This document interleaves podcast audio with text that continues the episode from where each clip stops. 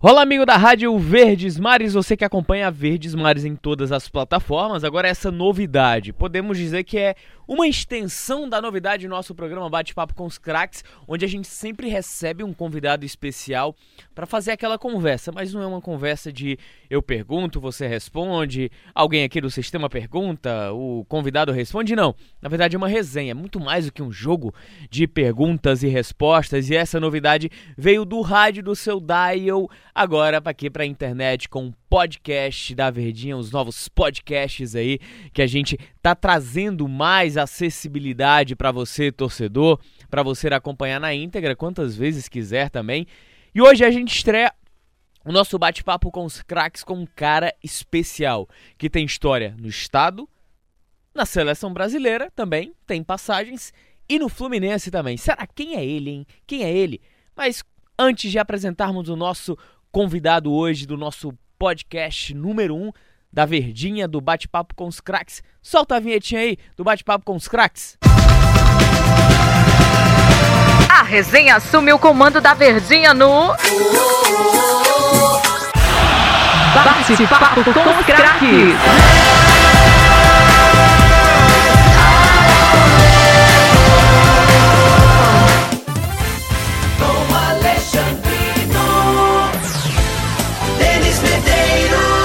Só que o convidado hoje, ele não é qualquer pessoa. Podemos dizer que é uma entidade é, que está em atividade do nosso futebol, que tem a sua história construída, tem a sua história mais do que consolidada, ídolo na, na, na, mais ampla, no mais amplo sentido da palavra, por onde passou. E naturalmente a gente recebe alguns convidados. Antes de apresentar aqui o nosso convidado especial, ô Denis, prazerzão, cara. Então mais uma edição aqui do nosso bate-papo com os craques. Mais uma e foi mais fácil do que a gente imaginava. E o cara que tem uma paciência gigante e que me faz ter, ter mais admiração por ele do que eu já tinha. Como, como um amante do futebol cearense, como amante de, de bons jogadores. O. Como o quê, mano? Posso amante só de amante bons de bons jogadores. Eu sou um amante ah, de entendi. assistir bons jogadores. Ah, não pense em outra besteira, não. Deixa eu só dizer só uma coisa. Diga. É o menino de Aporá. Eita. Não disse nada, não, mas o cara é. E que já tomou uma jarra de maracujá por aqui. Demais, só, só pode. Porque se o futebol cearense tem uma história centenária, a gente tenta enquadrar aí 10, 20 maiores jogadores da história do futebol cearense. Com certeza esse Isso. cara tá lá. E, e, é um orgulho pra gente estar tá aqui entrevistando esse atleta que já já o Tom revela quem é. Ó, oh, mas antes de apresentar o nosso atleta, o nosso craque, outro craque também aqui do Sistema Verdes Mares do esporte, Vladimir Marques, repórter do Diário do Nordeste, do Sistema Verdes Mares, né? Beleza, Vladimir? Seja bem-vindo, cara. Beleza, Mais uma Tom. vez, né? Beleza, Tom. Beleza, Denis. É um prazer estar aqui para entrevistar esse grande jogador que você vai anunciar. É, tenho grandes histórias para contar né, nos, nesse futebol brasileiro, principalmente no futebol cearense. É, com certeza, a todas as torcidas é, é, vão gostar muito dessa entrevista que a gente vai fazer de um atleta realmente muito especial, Tom. E o nosso convidado é o cara que hoje em atividade é o terceiro maior artilheiro do mundo. A gente está falando de Messi, Cristiano Ronaldo, aí vem ele um dos maiores jogadores da história do futebol brasileiro também, sua história é construída no Fluminense e também uma situação mais ou menos semelhante, podemos dizer que ele é um cidadão cearense também, é um baiano, cearense, carioca, magnata. Seja bem-vindo aqui ao nosso bate-papo com os craques, Magno Alves. Prazer. Prazer meu, né, de estar participando pela primeira vez, é, juntamente aí com os colegas, amigos, enfim. E creio que todos que estarão ouvindo aqui vão ouvir histórias, mas de histórias reais, de fatos, né? De um garoto da cidade de Aporá que ganhou o mundo. Intitulado Garoto de Aporá. E começando aqui, Denis, nós já tínhamos conversado em off que a gente faria um tempo cronológico da carreira do Magno Alves.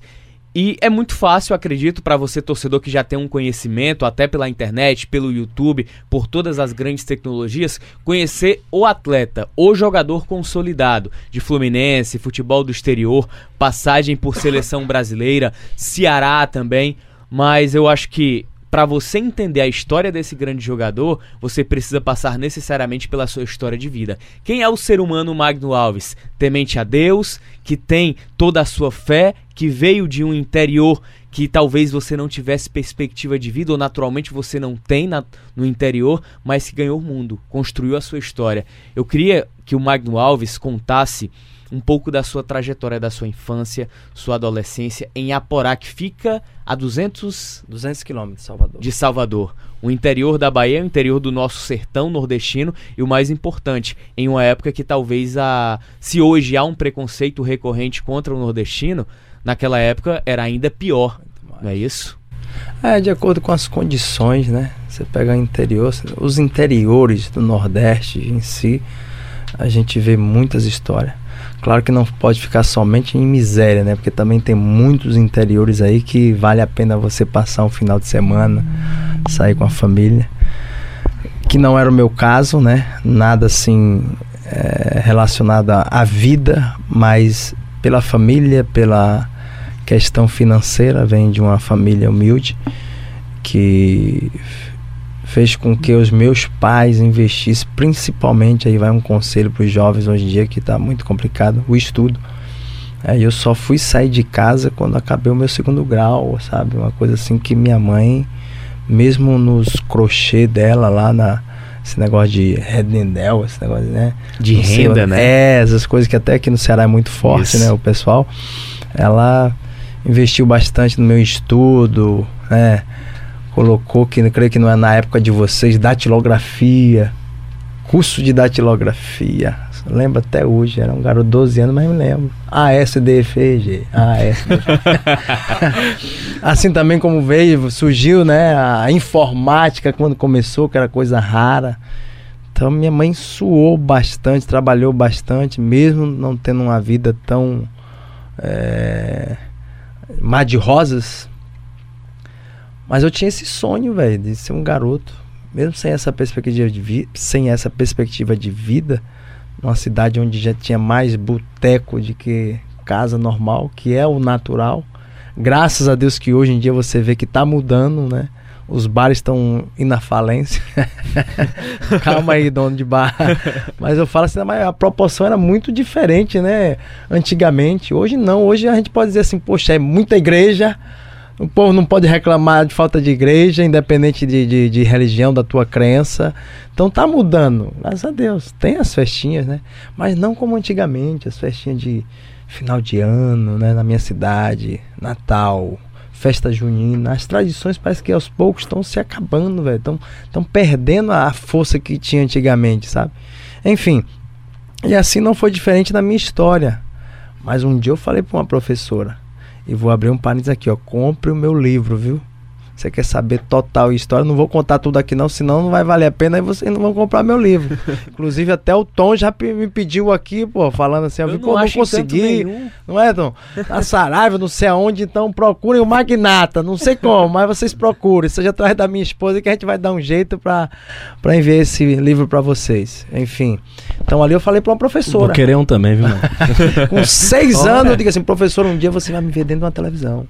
É loucura pra quem não tem muito. Pra onde ir? Pra onde? Numa cidade pequena, 200 quilômetros de Salvador. Nunca fui. Perdão, nunca tinha ido a Salvador. Nunca fiz um teste, nem no, no, no, no- no Bahia, nem no, nem no, no Vitória. E de repente alguém soprou no ouvido lá do Moura, que foi o empresário, que foi me achar em Aporá, na roça. Ó, Só, só um detalhe, já já a gente entra nesse papo do Moura, né, Tom, Vladimir, mas o Magno contou uma coisa, tava falando um negócio interessante, a gente percebe uma autoconfiança, que é característica sua pra quem viu o Magno jogando, o Magno dando entrevistas, o Magno sempre foi um cara consciente de tudo que falava e até que fazia em campo. É, você sempre foi autoconfiante desde pequeno, você sempre acreditava que um dia eu vou ser jogador de futebol. No entanto, você falou com a sua professora: é, no futuro eu vou ter um livro, no futuro a senhora vai me ver na televisão. O Magno sempre teve essa característica de é- é- vem de família mesmo, vem da Ah, sua eu infância. creio que é, é, eu falo assim, antes até de ser, eu já era. Deu pra entender? Deu. Então, antes de eu ser, eu já era. É mais ou menos o que o Assim, Romário disse, né? Quando eu nasci, Papai do Céu olhou pra mim e disse: Eu sou o cara. É, eu vejo assim algo assim até diferente. Eu creio assim, a fé, mesmo não sendo, já era um homem de fé, mesmo não entendendo. E você tem que sonhar, velho. Sonhar não custa nada, não paga. Para que você sonhar pequeno? Tem que sonhar alto, Verdade. sonhar grande. Sabe? A questão, se é ele que vai decidir depois se você merece ou não, se você está preparado ou não. E eu tinha essa coisa assim de, de, de, pô, de perseverança, sabe? Inclusive até no início da minha carreira, assim, da minha vida, muitas pessoas, inclusive pessoas da família, dizem assim, rapaz, esse cabra vai voltar, esse cara não vai chegar. E isso foi um combustível para me incentivar mais ainda. Eu vou chegar, eu vou conseguir. Não é fácil, né? Mas valeu a pena. Ô Magno, sua mãe era, era, era artesã, eita, quase não sai artesã, né? Era... É, e seu pai? ficava muito em casa. Meu pai era, trabalhava muito com essa questão de é, tanque de lavar roupa. Hoje em dia quase nem se tem, né? Que era feito de, de, de cimento, aquela coisa tinha. Enfim, pedreiro, aquela coisa de interior mesmo. Que se virava ali, um pãozinho de cada dia, graças a Deus, nunca faltou. Era um pau para toda obra. O que é, mandava ele fazia. Eu até tentei, mas pai, o meu negócio não é isso não. Meu negócio é chutar bola. Quadra Lá era 50 metros da minha casa, era todo dia, o dia todo. Só bola. Antes de passar a palavra aqui pro Vladimir, eu queria perguntar também, Magno, são quantos irmãos, hein? Eu tenho duas irmãs. Duas irmãs. É. Você e mais dois na, eu na família. Eu e mais duas irmãs. Quando criança, naturalmente no interior, quando se alimenta um sonho de querer ser jogador, o Magno Alves trabalhava também? No que é que ele já teve que passar ah, na já. infância? Trabalhava na roça, era braçal, como é que era? Minha mãe, como a, a, a, maioria dos meus tios eram todos, são até hoje fazendeiros, então ela viu que era um meio de não deixar eu ficar sem fazer nada. Então uhum. vai pra roça ajudar seus tios. E aí, desde pequeno, montar cavalo até hoje é comigo. É vaqueiro. É algo, é um dos hobbies, né, que a gente gosta, de vez em quando aqui no Ceará, a gente vai pra um zar aí de, de amigos para dar um passeio a cavalo. Enfim. Mas é, já passei por lanchonete, garçom de lanchonete, vender arroz, feijão nas feiras ambulantes que se tem em interiores. É, manga, pegar manga, revender, vender, vender galinha, sabe? Fazer aquele negócio que a gente chama no interior rolo, né? Trocar uhum. por bicicleta, você vai se virando. Então minha mãe falou assim, depois dos 15 anos aproximadamente, ela falou, agora você tem que se virar, velho. Pô, e pra você chegar final de semana e não ter uns 10 reais pelo menos pra você comprar uma coxinha, tomar uma coca, na época, né? Tipo, era, era dó. Se virar, já comprar sua roupa. Então eu, eu soube também me virar. E detalhe, em cima da lona dos caminhões. Imagina aí, como era você andar 60 quilômetros. Não a pé, mas no caminhão, em cima da lona, meu irmão. Então era o perigo que a gente corria constantemente ali. Mas é, é bom, né? Porque tá, a gente está comentando, falando sobre essa história, porque poucas, né? Você falou até inicialmente, poucas são as pessoas que querem saber da vida do atleta, mas querem saber só do dinheiro, pensa que é fácil, pensa que é, é assim que cai do céu. Há um preço a ser pago, há um, um sacrifício, né? E isso aqui é. É abdicar é só... de uma adolescência praticamente. Né? Hoje eu tô com um filho de 15 anos que eu falei para ele: você tem que esquecer amigos. Esquecer no bom sentido da palavra. É. Se o seu foco, se seu objetivo é futebol, mãe, pai, não vai estar tá sempre, meu. Vai ter que chorar mesmo, vai ter que sentir saudade, vai ter que renunciar. E as pessoas. Hoje é fácil vê, poxa, nossa, deve ter carro, deve viver bem, deve isso. Mas vai sentar com ele, como nós estamos fazendo aqui, contando um pouquinho da minha isso. história, e saber lá das raízes, né? O que é que passou, o que é que, o que, é que viveu para chegar até aqui. Eu acho, Magno, e isso assim, um, o aqui pode até externar, né? Eu e o Tom a gente conversa muito sobre a vida. O Tom é um grande amigo meu que também aqui, além da, do trabalho, né? E o Tom uma vez me falou uma coisa muito séria e talvez até tenha mudado meu pensamento sobre a vida mesmo. E você que viveu isso, acho que qualquer profissão, Vladimir também está aqui, nós somos seres humanos como qualquer outro. Se você quer chegar em grandes, grandes objetivos nas, em qualquer profissão que seja, você tem que abdicar de muita coisa. E acho que foi isso que você fez, né? A maioria dos jogadores, a maioria não, todos os jogadores de futebol devem ter abdicado de tanta coisa, qualquer profissão. Quem quer se dar bem no Brasil, principalmente no nosso país, que é difícil, você tem que abdicar de muita coisa na, na valorizar, vida. né? Valorizar Isso. o tempo que nós o ganhamos, sobra, não né? perdemos, é. ganhamos, porque a gente não perde. Eu costumo dizer assim, eu não perco. Eu posso até deixar de ganhar, mas eu não perco. porque isso é, é meu.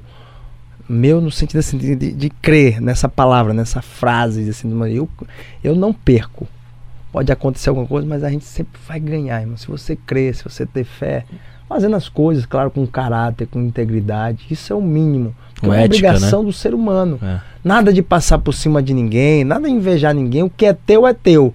Fala aí pro teu irmão, calma, isso não é pregação, irmão, é algo profético. O que é teu é teu, ninguém vai pegar, ninguém vai tomar, irmão. Isso eu crio desde pequeno, velho. Eu vou chegar. Vem os impercalços, vem os obstáculos, vem as dificuldades. Se não tiver, não tem graça a vida. É. Vladimir?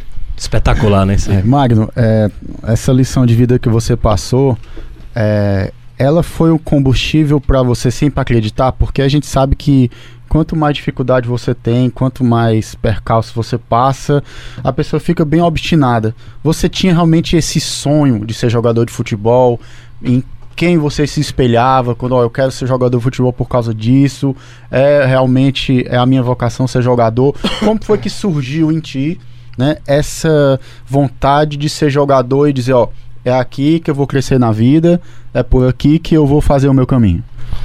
A gente eu vejo coisas, né, que eu creio que a maioria aqui não tem ainda idade, são bem novos, né, na casa dos 20.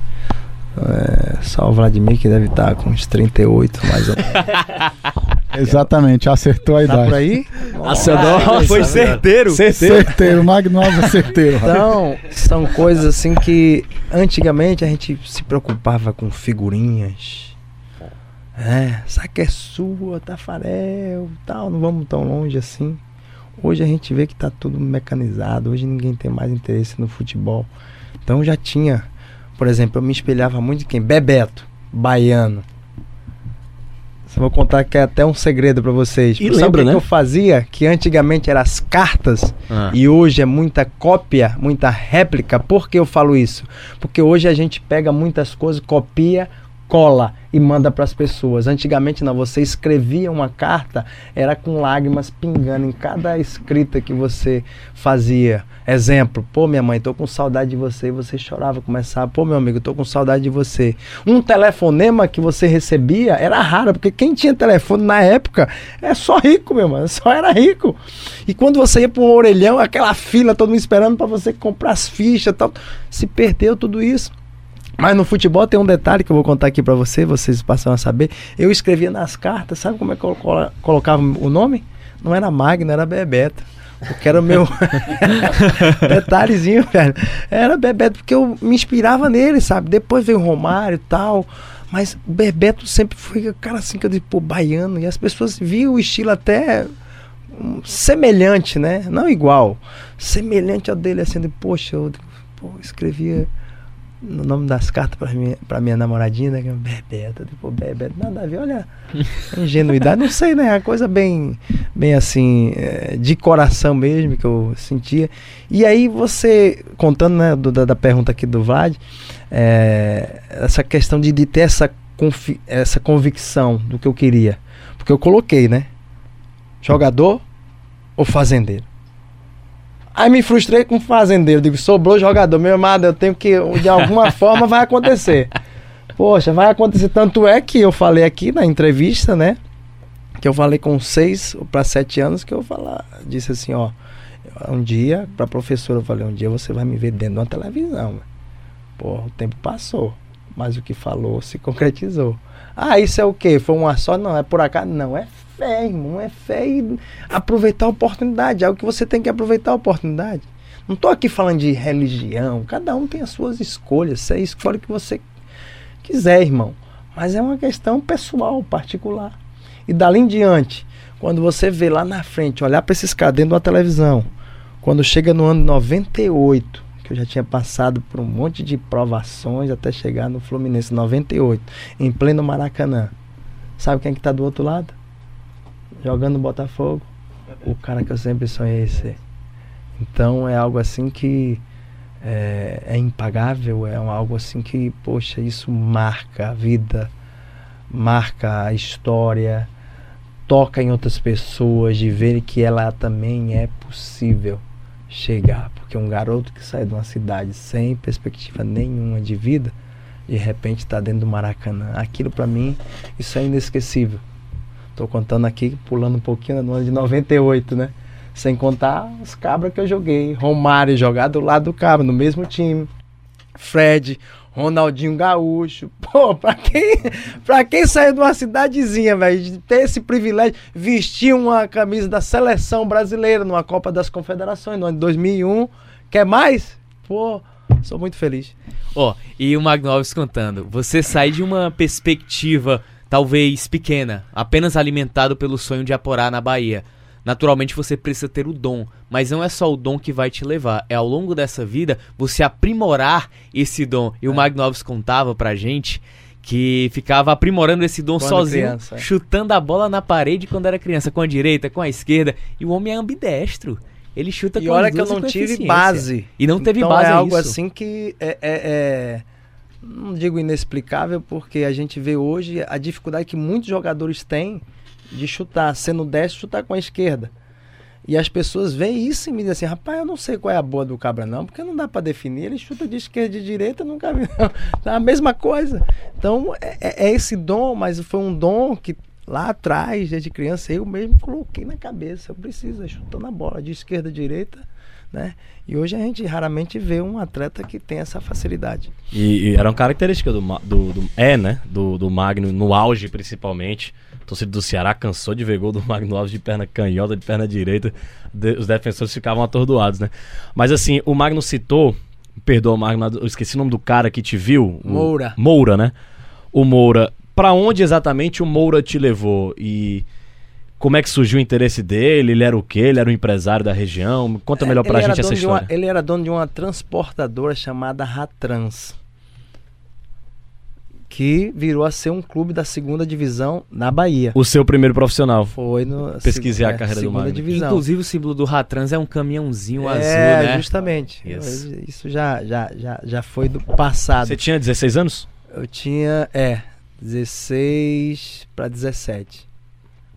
Por aí. E aí ele te viu. Eu me levou para esse lugar aí, passei setembro de 93 até fevereiro de 94, quando ah, naquela época havia uma, um intercâmbio com um time de Valinhos, fica vizinho a Campinas, em São Paulo. E aí levamos para lá que era a terceira divisão do Paulista, então pegou uma baianada, era em torno de uns 30 baianos. Eita, meu Deus do céu. E aí todos ali Baiano gosta de festa, né? é. Aí era tá, toda semana, né? E ali começou a minha trajetória no futebol, né? Na cidade de São Sebastião do Passé, primeiramente pela Bahia, segunda divisão, através do Moura. Ah, Sendo que a gente foi pra Valinhos, e aí tem as histórias. E aí vem. Aí você tem que, repita, compra o livro. Pode contar nenhuma, não. Só uma. A gente vai contando um pouquinho, né? Um pedacinho a gente pode. Ajuda a gente aí, Magno, pelo amor de Deus. Pode, aí veio Atlético Paranaense, sabe? Eu fui lá para Atlético Paranaense, depois fui para Rio Verde, em Goiás. É, fui pro São Paulo, tive, né? Na época de quem? De Raí, Juninho Paulista, né? Denilson. Enfim, Denilson, Dodô. Aí eu morei ali debaixo, né? Que a- antigamente a concentração era debaixo do Morumbi, né?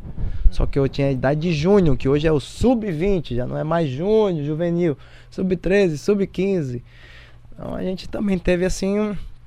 Mesmo novinho, aquele sonho de garoto, a gente já passou por, né? Tirar foto com uns caras bem renomados na época, né, pô? Agora Aí, vai. eu digo, pô, vai, vai, daqui a pouco a porta se fechava. Eu digo, meu Deus, velho. Aí vinha outro lugar, vinha outro, vinha outro, até chegar em Araçatuba, Campeonato Paulista de 97. Aí foi quando comecei a, né, Campeonato Paulista é uma coisa assim, A vitrine, né? é uma vitrine. Até hoje. Araçatuba, mas se você pegar qualquer clube hoje Até hoje. sendo considerado pequeno, é uma vitrine, velho. Porque é um dos. É o campeonato mais. Um, dois, um, dois, não. É o campeonato mais difícil do, do Brasil. Até na segunda divisão do Paulista você tem referencial, você Justamente. tem vitrine. É. Então, pô, Araçatuba, ninguém conhece daqui a pouco. Pô, esse cara quando entrava, velho, garoto doido, eu digo assim, pô, eu quero. Fui pegar logo quem na minha estreia. Palmeiras no Parque Antártica. Quem? Djalminha jogando. Aquele time do, do Luxemburgo, né? Luizão, n- não tão quanto porque foi aí, já foi 93, Sim, 94, sim, verdade, né? sim. 97 já tinha, creio que ainda era Parmalat, mas tinha mudado, mas tinha só fera, velho. Não sei se era o Nossa, Filipão, técnico do Palmeiras, já nessa época. Empatamos, aí não dá pra lembrar o treinador, não lembro. Paulo Nunes, né? Era o timaço do Palmeiras. empatamos um a um com os caras, velho. Eu Digo, ó, passe do Magnata. Eu digo, já deu uma assistência. Eu digo, saí lá, Globo Esporte, olhando. Eu digo, tá vendo? não fiz o gol, mas deu massa. E já passou na TV. É, É. digo, pô. Ah, a professora lá já viu, né? Já é, viu. não, já teve outras historinhas antes, por isso que eu já tô pulando. Eu já tinha passado na TV e foi quando. Assim que eu saí, eu saí em 93. Em 94 eu já passei na, na CNT, ó. Lembrei até o canal. A primeira entrevista. CNT foi no- na, na Copa Londrina, que era lá em Londrina, onde os clubes do Brasil inteiro iam para disputar essa Copa. E a gente chegou na final dessa Copa Londrina, eu pelo Atlético Paranaense, e foi televisada. Vo- vo- você lembra, você já, já chegou a, a conversar, a vê-lo, esse, esse Moura, já alguma vez, esse senhor? Já, Você é muito grato a Não, ele? isso eu tava no ano depois que eu fiquei em São Paulo, porque dos 30 baianos que foram nesse intercâmbio na época para Valinhos, todos voltaram, só eu fiquei. Nossa. É um negócio assim meio até meus primos falaram assim: "Você vai ficar aí?" Eu digo: "Não vou, não, não vou voltar não. Vou fazer o que na Bahia? Vou ficar por aqui". Aí foi quando o diretor lá se agarrou comigo, né? Literalmente assim, diz assim, "Vou- tô contigo. Vamos aí, começou a me levar. São Paulo. Uni... Ó, lembrei mais um que tá na, na história do Magnata. União São João de Araras. 90, 95, fui fazer, fiquei lá durante um período, teste com eles, né? Foi onde quem? Roberto Carlos começou. Roberto Carlos. Roberto Carlos começou lá. Despertou o interesse Carlos. do, do Palmeiras e. Rogério, da época, um, um volante que tinha que jogou no Palmeiras, no, no, no Corinthians, enfim. Então aí o Magnata já, já tava, já tô pulando aqui, sabe? A gente lembra de algumas coisas assim que a gente tá comentando aqui, mas ali em 97 foi o ponto. Por quê? Porque dali eu fui pro Criciúma, Campeonato Brasileiro de 97. Aí, meu irmão, aí é um sonho pra, pra doido mesmo, dizer assim, rapaz, eu vou. Galvão Bueno vai ter que me narrar. Nossa! que coisa linda, garoto Não, não, não. sendo narrado por Galvão Bueno. Imagina, velho. Nós estamos contando aí coisa de 3 a 4 anos. O meu sonho já foi realizado. Porque contamos, eu comecei em 93 a sair da minha cidade. Em 97 eu tô no pro Brasil inteiro.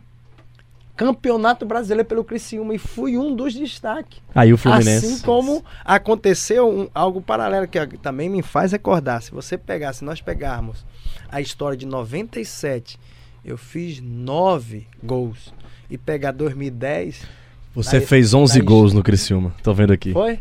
A história do, do, do, do- do Ceará também, que eu cheguei na metade, foi idêntica a, a minha, a minha passagem pelo Criciúma e pelo Ceará O- em 2010. Ô, ô, Magno, você no, no Araçatuba, no, no passezinho no Parque Antártica na assistência, pra quem foi o gol, você Foi lembra? Flávio Guarujá, era um centroavante que tinha da portuguesa.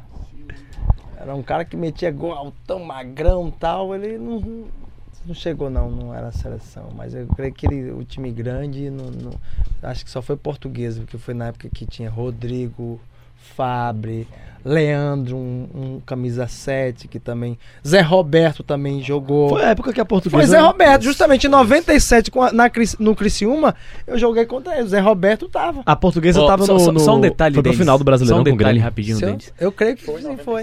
É, é porque 96. a, a gente precisa fazer um rápido intervalo aqui. Já voou o nosso primeiro bloco. Você falou sobre Galvão Bueno narrar um gol do Magnata. Nós temos um narrador na equipe que imita o Galvão. Não. Então, É. Denis, já que foi falado no ato, vai ter que segurar a bronca. Narra a assistência do Magnata pro Flávio Guarujá Agora já. no gol do Araçatuba contra o Palmeiras. Campeonato, qual era o campeonato? Paulista? 97. É. Campeonato Paulista, 97. Aí Magno Alves, dominou, tocou na frente.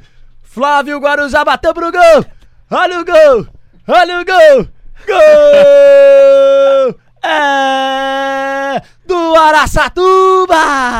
Que passe de Magnata! A explosão da torcida do Araçatuba! Globo Esporte, futebol na Globo, aqui é emoção.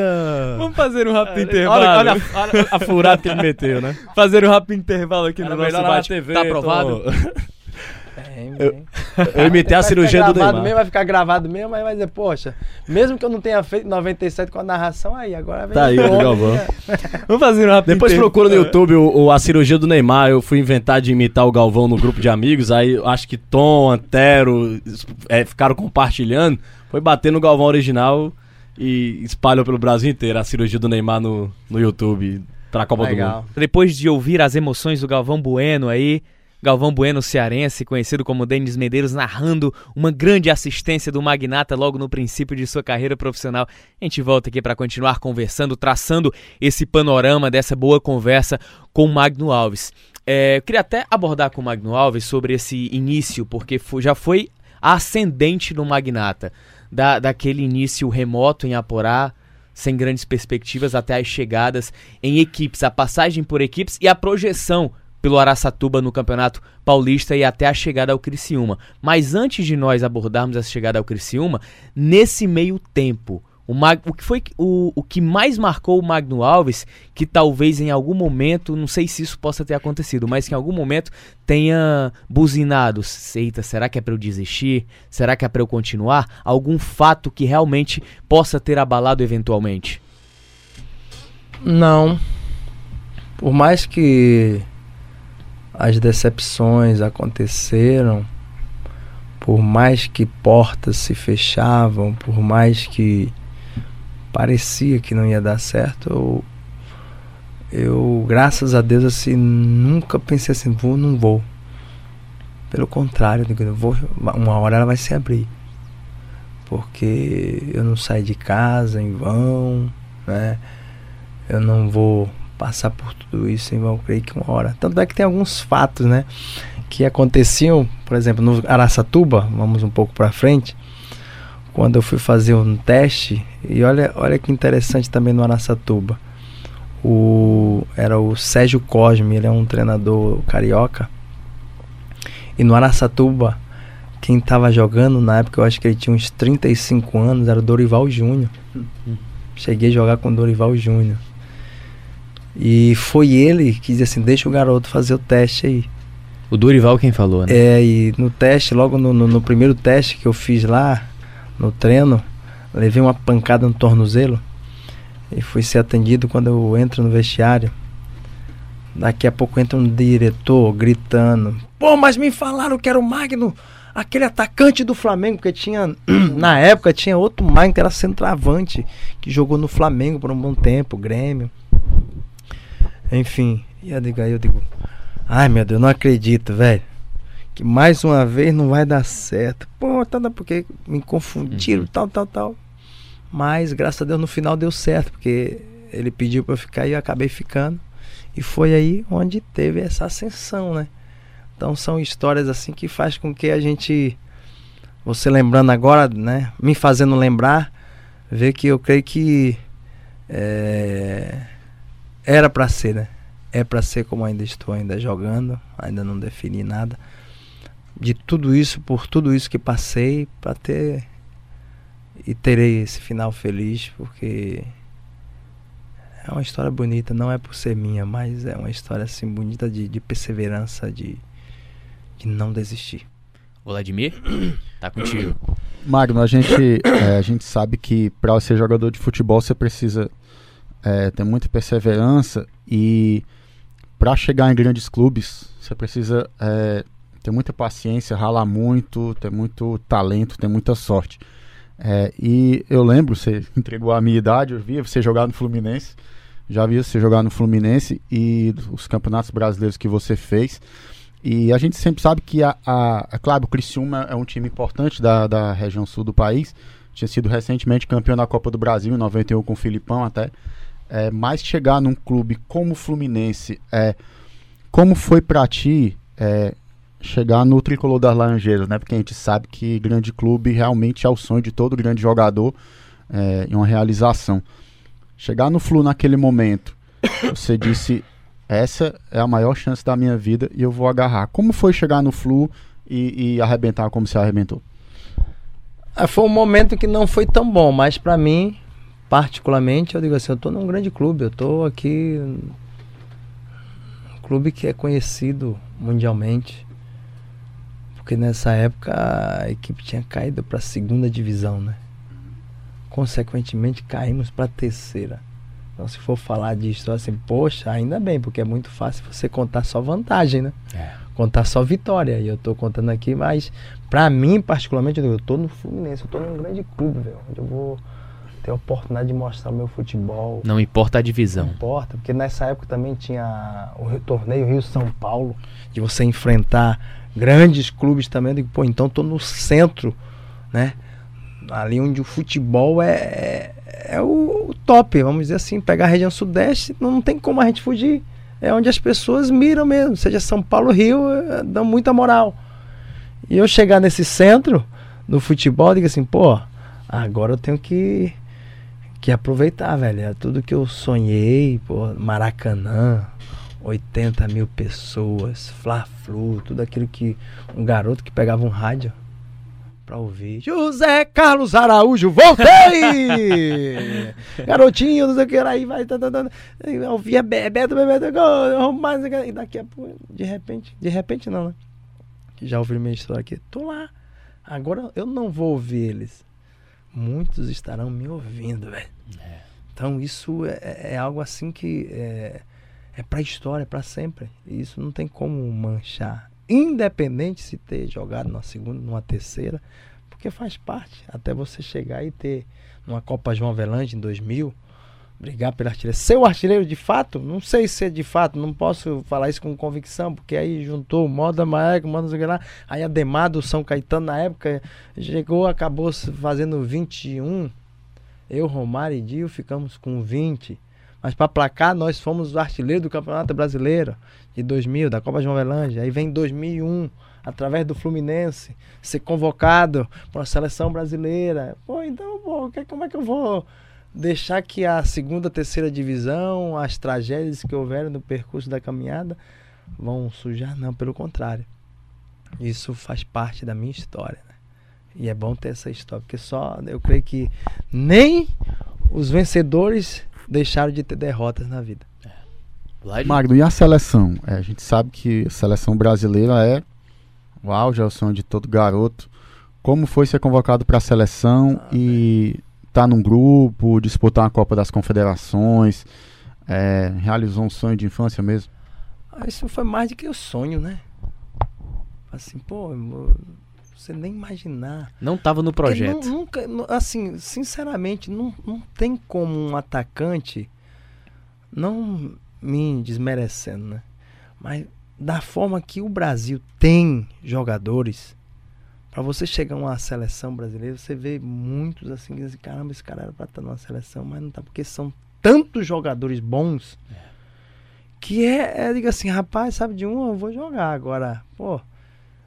E nessa época, né, 2000 para 2000, você pegar ali década de 2000, podemos falar isso, porque tem década de 80, 90 e pode falar década de 2000, será que existe essa palavra? Isso. década de 2000 assim, é, você vê assim muitos jogadores de repente, ah, pô, Copa das Confederações, mas é seleção, irmão. Eu joguei, eu vesti. Acho que você, você concorria com. O Ronaldo tava machucado, né, naquela época, né? É, porque não foram tantos jogadores assim Isso. que, né, fizeram, era o Emerson Leão, né, o treinador na época. Eu lembro. E eles assim, não, não precisa levar, tal, tal, porque... Os principais tava- não vamos levar. É, algo porque assim como que tava tendo a- a- as eliminatórias, né? Porque É. 2002 que foi a Copa, né? Isso foi 2001. Foi quando até que ele não levou, não levou, não levou e acabou acontecendo o quê? Foi até demitido na volta Aí assumiu o que Filipão. a gente perdeu pra Austrália, né? Terceiro e quarto lugar. Terceiro e quarto. Ma- Mas eu lembro que, que o Magno concorria com o Marcelinho Paraíba, que jogava na Alemanha na época, né? Concorria com o Amoroso, que era do Borussia Dortmund da Alemanha. Não, Aí tinha Magno muitos Alves, tinha o, Washington. O Washington chegou aí, né? Que era O da Washington Preta. foi. Você tinha mais jogadores. Nessa época tinha Luizão, Lúcio, Edilson. Foi, Edmilson foi, também ainda tava iniciando, né? A fase dele na, na, na seleção, Edmilson. Quantidade de jogadores bons, né? Que o Brasil Zé tinha. Roberto. Olha aí. Tinha o Sony Anderson o ainda. Ramon foi, o Ramon. jogou no Barcelona. no- Era um atacante fera. O. Ramon, o Ramon foi o, o meu campista Então, que era. Isso, a gente tá- gente jogava junto no Fluminense. Fluminense. Ele tava no Fluminense nessa época. E então um são coisas assim que, pô, isso aí vai ficar marcado, velho. Eu cheguei, o garoto de Aporá chegou numa seleção também, velho. Tem a camisa guardada, Magno? Tem, mano. Tem que ter, não é não, velho? Ô, ô Magno, me fala, só voltando um pouquinho antes da seleção, porque o que talvez tenha te ajudado a projetar também foram, foi o grande momento no Fluminense. E eu- se eu não me engano, você e o Rony fa- fa- faziam uma das duplas mais infernais do futebol É, foi brasileiro. 98, 99, né? Isso. Copa João Avelange, ele já tinha saído, agora não. Não, Copa João Avelange ele também tava, porque nos cinco gols que eu fiz contra o Santa Cruz ele tava, deu até Hum. assistência. Foi um dos. Um dos, se não o melhor companheiro assim de ataque, né? Porque é, é- aí eu vou ser muito. é, ruim, né? Assim, no que falar de, de atacante, porque foram muitos atacantes que É. graças a Deus tive a oportunidade de jogar e que muito bom, né? Tive esse privilégio de jogar, né? E, e como é que foi o período também? Porque assim, é na crise que você cresce. E o Fluminense vivia um momento negro da história. Pra ir pra É. Copa João Avelange, a pressão da torcida. Delicado, né? muito Tanto é que da terceira subiu já direto, que até hoje existe essa briga, né? Isso, Da terceira é. já foi direto pra Copa João Avelange, né? O São Caetano também, né? Da segunda foi direto pra Muitos primeira. clubes foram por esse caminho pela boa campanha que fizeram na Copa João Avelange, Mas Paysandu, tem por aí. é esse preço, esse sacrifício que houve, essa história, esse lado negativo, entre aspas, assim, de de história que fez com que a gente né, batemos na trave. Porque se a gente pegar 2000, perdemos pro São Caetano em pleno Maracanã. E iríamos, acho que, para semifinal. 2001, perdemos para o Atlético Paranaense também numa semifinal. Nossa, iríamos para final. Jogaço, eu lembro demais desse E jogo. fiz dois gols ainda. Esses jogos. Desse, aí depois foi o quem? Corinthians, 2002. Corinthians 2002. Ganhamos no Maracanã de 1 a 0 e perdemos no Morumbi 3x1. 3 a 2. 3 a 2, foi 3 a 2. Aí, pô, batia perto. Batia perto, né? 3x2, velho. Foi 3 a 2. Corinthians Depois, passou porque fez melhor campanha, então. Eu creio que sim. Isso. Foi a melhor campanha mesmo. Se É. fossem as regras que hoje tem gol fora de casa. Ah. A outra semifinal Depois era... confere lá, foi 3 a 2. A outra semi era Santos e Grêmio. Aí o Santos passou. Santos foi Corinthians atropelou o Grêmio. Paulo. Foi. Corinthians e Santos. Faz o jogo da pedalada do Robinho, né? Que o Robinho surgiu. É, E o Fluminense tinha um timaço em 2002. Tinha, pô, Você, tava. Romário, Roger, Romário. Ramon. Acho que o Tava bem. Edmundo tava também, não lembro. Não, não. Tava não, né? Só, dos dois. Era você e só- Romário o ataque, Só o né? Romário. Os dois só tinha Romário. Como era o baixinho no Tinha o Beto. Beto? Era Beto, o o meia, né? Que jogou no Flamengo um bom tempo. Renato Gaúcho era o técnico? Renato Gaúcho é o treinador. Como era o baixinho na, na concentração? Bem, bem tranquilo, né? Aquela coisa na dele. Mas ali o negócio dele era dentro de campo, né? Que é demais, né? Era um pouco indisciplinado só treinar, Tinha né? três. Mas pe- pela, pelo que ele já, já sabia e fazia, assim, o negócio era lá dentro. Sobrava uma, né? De três sobrava uma, ele fazia. Contra o Corinthians foi assim. o- uma Foi sobra, um lance ele... todo mundo É. preocupado, o baixinho tá lá sozinho. Na É. narração eu lembro até que o, o- Pequeno, mas eu lembro que o Galvão falava: se deixar o baixinho guarda. Aí o baixinho foi lá e fez o, Pô, o gol de vocês no Maracanã. sempre, né?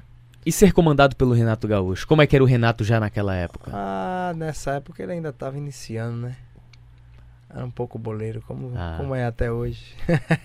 Ma- Mas era menos maduro já- como ele é hoje, ou não? É, sem dúvida. A gente tá falando 2002, 2002, né? Tava iniciando, tanto é que hoje você vê, né? a- Maturidade. Ele chegou a maturidade que ele teve, mas já tinha experiência. Por ser, né? Eu vejo esse lado, por ser jogador, né? E às vezes a gente acontece de muitos que não são, né?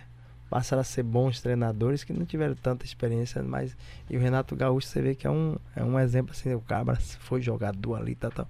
Como tem outros, mas se tratando de, de Renato, como a gente está comentando aqui, ele foi rapidinho, né? Assim, a ascensão dele, assim, mas depois demorou para engrenar. É.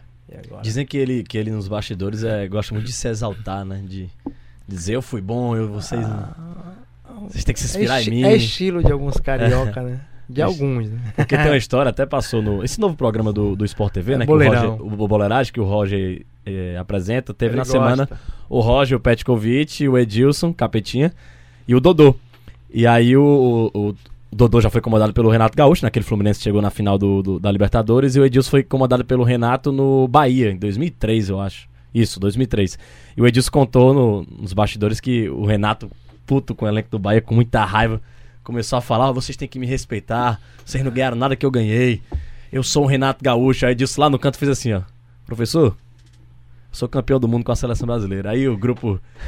e o Renato com a pilha com o Edilson. Aí, aí o, o Dodô até falou que o Renato dessa maneira, aí o Magno Asco foi Às comandado vezes, às vezes, se a gente for analisar, né, quem vai de cada um. Eu mesmo, como eu já citei, é, sou bem tranquilo. Bem tranquilo. Mas se a gente pegar o histórico do cara, o cara tem que falar mesmo. Às vezes tem um cara que é bocudo, mas fez, velho. O cara É, foi campeão é. do mundo. O cara foi campeão brasileiro. O cara foi campeão da Libertadores, seja como treinador. Como é que o cara não vai falar? É um fato. Jogou Copa de 90, mesmo que no É. banco, mas jogou. Aí, Então o cara tem um histórico que tem que falar. Às vezes a Que- gente fala que é boleirão, é isso, isso, aquilo. Não, mas é uma realidade, velho. É porque às vezes a gente não quer ouvir a verdade, e a verdade incomoda muitas pessoas, né?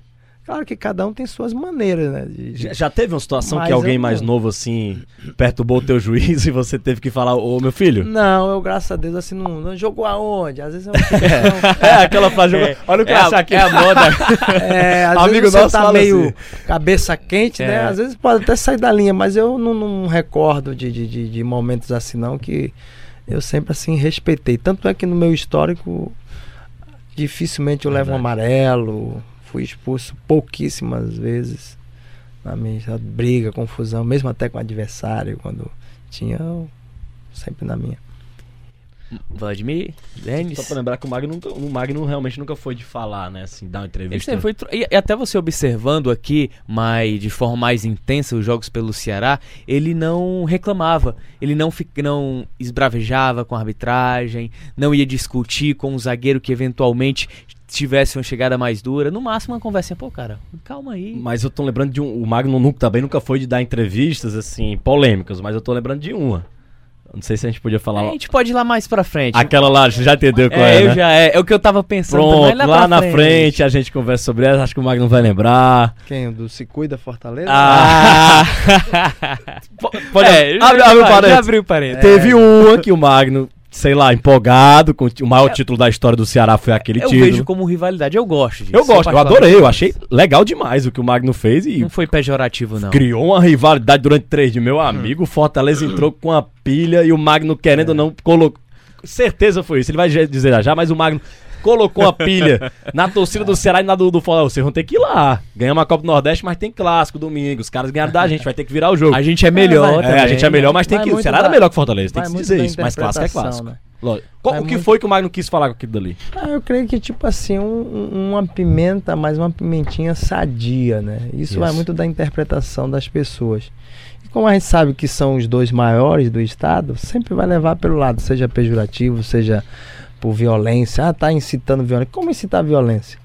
Qual o problema? Quer dizer que não tem uma gozação, não tem um, um, um esquenta, às vezes não, não passa uma entrevista de um de outro. Pô, Boa, vamos boa. ganhar, vamos isso. Não, ali só foi apenas um, um chamado, assim, um, um dar uma moral para que porque ali já passou, para Copa do Nordeste passou agora, pô, mas se cuida aí, Fortaleza, porque o próximo será vocês. É, aí o torcedor vai se inflamar mesmo, poxa, cara. Então a gente também, então, o, o, o clássico vai ser E foi. né, tal, tal, enfim, como foi, né, aos 47 que foi, aí vem agora são do outro lado, é, como é o nome do cara? Cassiano. Cassiano, Cassiano 47 e tal, Não, pô, e aí? Precisa, aí, isso não é incitar a violência. Aí a do não Ceará precisa. falava, meu amigo, sou campeão do Nordeste, né? Tinha tudo isso, na É, três dias ganhei o justamente, não precisa dessa negócio de, de, de briga, pelo contrário. Mas teve, é- Tem a gozação, tem que ter. Não gozar de mim, da minha cara, isso é como eu falei, é, se cuida Fortaleza, e aí? Cassiano 47, e aí? Por causa disso eu vou brigar. Mas, Mas, assim, citamos s- alguns jogadores aqui, Denis, de, de contemporâneos do Magno. A gente citou Renato Gaúcho, a gente citou Romário. Esses jogadores, o Túlio Maravilha, esses Isso. jogadores, eles, eles tinham essa pimentinha de vez em quando no Campeonato Carioca. O próprio Bill que jogou com o Magnata tinha isso com ele Exatamente. também. Então, é, é, a gente 40 sabe gols, que né? essas rivalidades, grandes rivalidades, elas têm um pouco disso. Então, o Magno tentou resgatar um pouco disso, que talvez não tenha sido interpretado da forma que deveria. Mas a gente que eu sabe. queria, no caso, é, vamos dizer assim, que eu isso. pensava. Que, exatamente, mas Não rivalidade é assim, né? Rivalidade é, Mas assim. assim, quando terminou o jogo, eu lembro que teve aquela confusão que o Magno foi ah, um pouco criticado. Pela, ah, isso é culpa do Magno porque inflamou. Teve a confusão antes do Fortaleza, É, a do Ceará dentro do campo, invadiu o campo. É, que- qual foi o sentimento do, do jogador do Atlético? Eu acho que imagino vocês devem, devem ter corrido desesperado pro vestiário, principalmente os jogadores do Ceará, você, por tudo que passou naqueles três dias, É né? A do Fortaleza a louca pode- com A você. gente pode até relatar pra hoje em dia. É. Desnecessário total aquela imagem, né? Tire sarro quando perder ou quando ganhar. Viva a vida, velho. Agora ali dentro somos inimigos, mas fora eu creio que não precisa é, esse exagero que a gente vê chegar ao ponto de pessoas morrerem, matarem outras pessoas. Porque a vida está sendo tão cruel recentemente que ah, a gente tem visto tantas coisas, principalmente aqui no estado do Ceará, que não há essa necessidade dentro dos próprios estádios ou até mesmo antes. Não, vai lá com a sua camisa do Fortaleza, vai lá com a sua camisa do Ceará. Se respeite, tire sarro depois, vai pro Facebook, vai pro isso, pô, tira, ganhamos, curral, ou chupa-manga, ou come ovo, sei lá, ou não sei o que lá. tá, tá. E aí, pô, agora não tem necessidade de, de violência, sabe? São coisas que eu creio que isso vai ficar eternamente, né? O se cuida, vai, vai, vai ficar um, um sloganzinho aí, né? Do magnata assim, você se cuida, mas vem lá, Cassiano O- Os 47. memes, né? Que o pessoal É, os chama hoje em dia. memes. é. Os memes com. Mas sempre dando numa boa, até porque vocês veem e sabem do meu histórico, isso que é o mais importante. Que jamais eu sempre tive o respeito pela torcida do, do Fortaleza até começar o jogo. Né? Ali dentro de campo. Mas sabendo ganhar e sabendo perder. E gostava de fazer gol no Fortaleza, viu? Em todo Então time. tinha a bola né? rolar. Era. Vai lá, Magno, Vlad, é, pega o microfone. A gente é, deu um salto. Eu pensei que a gente ia falar Volta, de Ceará mais um pra pouquinho, frente, é. né? É porque foi o parêntese da entrevista. Então, é, eu pego o gancho, gancho da lembrança do Ceará pra te perguntar como foi essa questão dos bastidores da tua chegada ao Ceará em 2010, porque é, você já tinha jogado alguns anos na Ásia, né? Passou por clubes importantes da Ásia, né? O, o Al Ittihad é um, é um clube muito grande, né? Na Arábia Saudita, quer dizer, são clubes realmente importantes.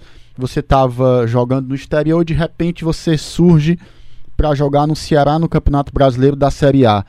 É, eu já cobri o Ceará na época e pra gente era uma, era uma coisa era uma coisa muito grande a tua chegada. Foi uma coisa muito grande a tua chegada, porque você era um jogador de muito nome, você era um craque reconhecido e estava vindo pro Ceará e a torcida já tinha aquela aura de, de Magno Alves é do nosso clube. Nós então temos um porte de time de Série A e foi daí que surgiu né, aquela reação do Ceará para a permanência. Você foi muito importante marcando seus gols para a permanência do Ceará. É, como foi essa negociação para você parar no estado onde você está até hoje? Na época eu me recordo que havia uma desconfiança. Por quê? Nessa época, jogador com 34 anos já era considerado veterano. Então, poxa, eu estou trazendo um atleta, nós estamos trazendo, no caso Ceará, um atleta com 34 anos. Será se ele vai render ainda o que ele fez? Porque nós não conhecemos muito devido ao futebol lá fora, nos países que ele passou, não passar tanto pra gente aqui. A gente não sabe, são, foram quase oito anos fora e de repente eu estou trazendo um atleta que a gente não sabe se ele está como ele era antes no Fluminense, que foi a última vez que eles me viram jogando, atuando aqui no Brasil. Então havia essa desconfiança, mas com o decorrer né, do, do tempo que eu cheguei, foi até o próprio Estevão Soares que me treinou no Al Ittihad da Arábia, que me indicou, deu, assinou, assim, pode trazê-lo, porque ele já me conhecia um ano atrás, né, que ele passou lá na, na, na Arábia Saudita também. Então eu tive respaldo, pelo menos, da, do, do treinador, que é o mais importante. E aí, com o decorrer, para você pegar uma primeira divisão aqui, né, para se adaptar, e a minha adaptação foi muito rápida, porque você deve recordar, eu cheguei em julho, foi quando acabou a temporada lá no, no Oriente, é junho, e eu cheguei em julho, Campeonato Brasileiro já estava em andamento, para você entrar em forma, para você, né, E ali eu comecei a treinar, depois com um tempo, eu nem cheguei a atuar, o, o próprio Estevam Soares já tinha caído. Acho que levou umas, foram umas cinco rodadas sem vencer o Ceará. Não consigo ganhar e mandaram Sim. o Estevam embora. Depois trouxeram o Mário Sérgio, Sérgio, falecido, né? Mário Sérgio. E depois, nessa época, olha a palavra que nós recebemos do nosso treinador, o antigo Mário Sérgio. Esse time vai cair. Esse time vai cair. Aí eu digo, pô, esse nosso treinador. E ele falava muito mal aqui do Ceará, do estado. Eu digo, como é que pode, velho? E as pessoas que eram daqui, eu digo, não. Tô confessando algo aqui que provavelmente muitas pessoas não sabem, nunca ouviram esse fato. E assim, como é que pode o cara que tá treinando, já que botou a gente para baixo? E aí foi onde nós nos superamos, velho. Demos uma arrancada de pegar por São Paulo Santos aqui dentro do Castelão, aqui é a nossa casa.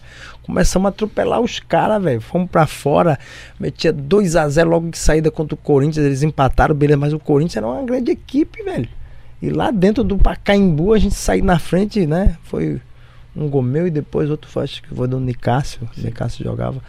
Enfim, então a gente, com tudo isso, nós nos superamos e chegamos em décimo segundo, uma coisa que entrou para a história, se eu não me engano também. Sim, mas porque foi a melhor colocação, a melhor colocação do time cearense em pontos não? corridos e classificação para a Copa Sul-Americana. Então aquele time que era já destinado a uma segunda divisão, chegou em décimo segundo. E ainda o garoto, né? O garoto, 34 anos na época. O garoto, né? O vovô garoto chegando na metade do campeonato, mais ou menos aí depois vocês me corrijam, eu fui o artilheiro do time. Sim, artilheiro. Né? Então fui o, o Magno estreou contra não sei nem se ele estreou. O Atlético Paranaense. O, o Fluminense foi um jogo né? antes, né? Já era segundo turno. Metade teve um fato, teve um fato, mais um aqui que me faz recordar, então tenho que contar. É, o Maracanã estava para ser fechado nessa época. Porque ia ser demolido, alguma coisa é assim. Para reforma Copa, da Copa. Para fazer Copa. Copa ia passar um tempo, eu digo, com 34 anos, eu digo, acabou minha chance de jogar no Maracanã. Tô com 34 anos, já vão me, já vão me aposentar. Eu com 34 já tava com esse pensamento. Digo assim, a chance de eu jogar, e eu treinei lá no, no CETEM, hoje que é o CT do Vozão, a gente treinou, treinei de titular, era o filho do Mário Sérgio que era o treinador. Eu treinando como titular, quando foi isso à tarde, quatro da tarde, quando foi à noite, nem na lista eu tava. Nossa, Nossa meu Deus. Imagina, eu digo, rapaz, acabou comigo. Contra o Flamengo no Maracanã, eu titular, eu digo, meu Deus, vai ser a minha chance de me despedir, porque depois disso, não sei quanto tempo ficou fechado o, o, o Maracanã, porque teve obra, não sei se foram quatro anos, três, quatro anos, por aí. Três ficou, eu digo, perdi a chance. Eu digo, ai meu Deus, aí tive que ir no treinador, treinador, não, no presidente, Evandro Leitão, na época. Eu digo, vou falar aí, rapaz, porque eu treinei como titular e o cara nem vai me levar. Enfim, não fui pro jogo. Aí fiquei desesperado, eu digo, cortado, o cara não vai me treinar. E no final teve um reboliço, tal, voltei pra equipe. E quem é que foi o destaque da equipe? Quem é que foi o destaque do time? Quem é que não caiu, segundo o nosso treinador na época, o falecido, disse que a gente ia cair. E nos superamos e chegamos em décimo segundo. Da carreira do Magno lá na Ásia, né? E sem contar, para finalizar rapidinho, só Opa. rapidinho, a gente não pode esquecer do eterno Dimas Filgueiras. Boa. Porque Isso, foi boa. quando ele pegou o Ceará e aí que a gente arrancou mesmo. Era o bombeiro, era o popular bombeiro, era o que socorria nas emergências, na hora do fogo. Soldado Alvinegro. Então, parabéns para ele, é um nome que eu sou muito grato assim por ele. Conheci de verdade, sabe? E hoje eu não sei, não tenho notícia. Se alguém souber de notícia dele, manda um abraço aqui do Magnata. Nós tivemos um, digamos, um spoiler da boa passagem pelo Ceará, pela idolatria, mas até voltando um pouquinho, o Magno ele saiu muito cedo do Brasil para atuar no futebol asiático. queria saber como é que foi a experiência deve ter sido maravilhosa, conhecer outras culturas, acredito que de referência técnica também, aproveitamento técnico maravilhoso. Queria que o Magno contasse dessa aventura, né? Também fora do país, se foi a melhor decisão também, como é que o Magno vê essa experiência fora? Ah, eu creio que todo atleta ele tem uma ambição, e essa ambição chama-se Europa, né? E eu já fui o contrário, fui pra Ásia, né? Coreia do Sul, quando saí do Fluminense em 2002 para 2003. E mas foi um país que me senti bem. Consequentemente ali eu fui pro Japão, que fica ao lado. Nunca imaginei, porque já tinha tido essa experiência em 2001, que a Copa das Confederações foi na Coreia e no Japão, Coreia do Sul, né? Eu digo assim, pra esse lugar eu não volto não, velho. Que lugar longe é esse? e olha onde eu fui parar, e olha onde eu fui morar durante cinco anos. Então a gente, na realidade, nunca sabe o que quer, entre aspas, né? De repente acontecem umas coisas que você diz pô, não vou para tal lugar e acaba indo. E aí são experiências, né, que isso é levado para minha vida até hoje, de cultura, como você citou, aprendizado de vida, ainda que essa, que essa ambição seja uma Europa, né, que todos querem, mas eu tive oportunidade de ir para clubes assim da Europa, mas depois que eu já estava me acostumando, eu digo, rapaz, estou feliz. E o mais importante é você estar feliz, ser feliz. Uhum. Não importa assim o, o local, né? Não exagerando. E isso, sem dúvida, assim, eu me adaptei muito rápido à cultura, às pessoas, tradições. É... Então serviu de experiência para a vida, não é só questão de futebol, é para o ser humano. Maneira como a gente hoje vê é de tratar, que muitas vezes serve como uma escola. Horário é horário, marcar um compromisso é você saber, é você não jogar um, um, nem sequer um alfinete na rua. Isso é uma tradição asiática do japonês, como nós já vimos aqui em Copas do Mundo aí, eles acabam saem limpando tudo aquele local que eles estavam. Então, uma cultura que jamais isso vai chegar, sem dúvida, ao Brasil, né? Principalmente se falar, se tratar do Ceará, que os lixos estão aí tomando conta das ruas, da cidade, né? Então, são coisas que é o cidadão também, a gente não pode jogar total responsabilidade para as autoridades, para os governantes. Nós também temos um papel muito importante. E eu vejo que os cidadãos lá fora, eles fazem isso. Eu sei que para mudar uma cultura é muito complicado. Assim como eles têm a cultura deles. E isso pô, marcou a minha vida, assim, sabe? Para minha família, para muitas coisas. Repito, não só no futebol, mas extra-campo. De viver, de vivenciar, de, de, né? Enfim, aí passei para ir pro Oriente. Eu digo, aqui a batata vai assar, velho. Esse negócio de usar essas essas mulheres, tudo. Eu vi um monte de urubu, com todo respeito a quem é muçulmano, sabe? Com aquelas roupas tudo preto, mulher só usa preto. Preto, eu digo, meu Deus, eu digo, ainda bem que eu não sou tentado aqui. Esse detalhe. Você não é tentado, porque na mulher, a mulher brasileira, como é que você é tentado? Você vê uma mulher de saia, você vê uma mulher de shortinho. E aqui, como você vai ser tentado se as mulheres se cobrem totalmente de preto? Então, graças a Deus que Deus me trouxe o lugar certo. Foco no futebol. Você, era, sol, menos- você era solteiro? Não, já era casado. Era casado. Tava com a família toda lá.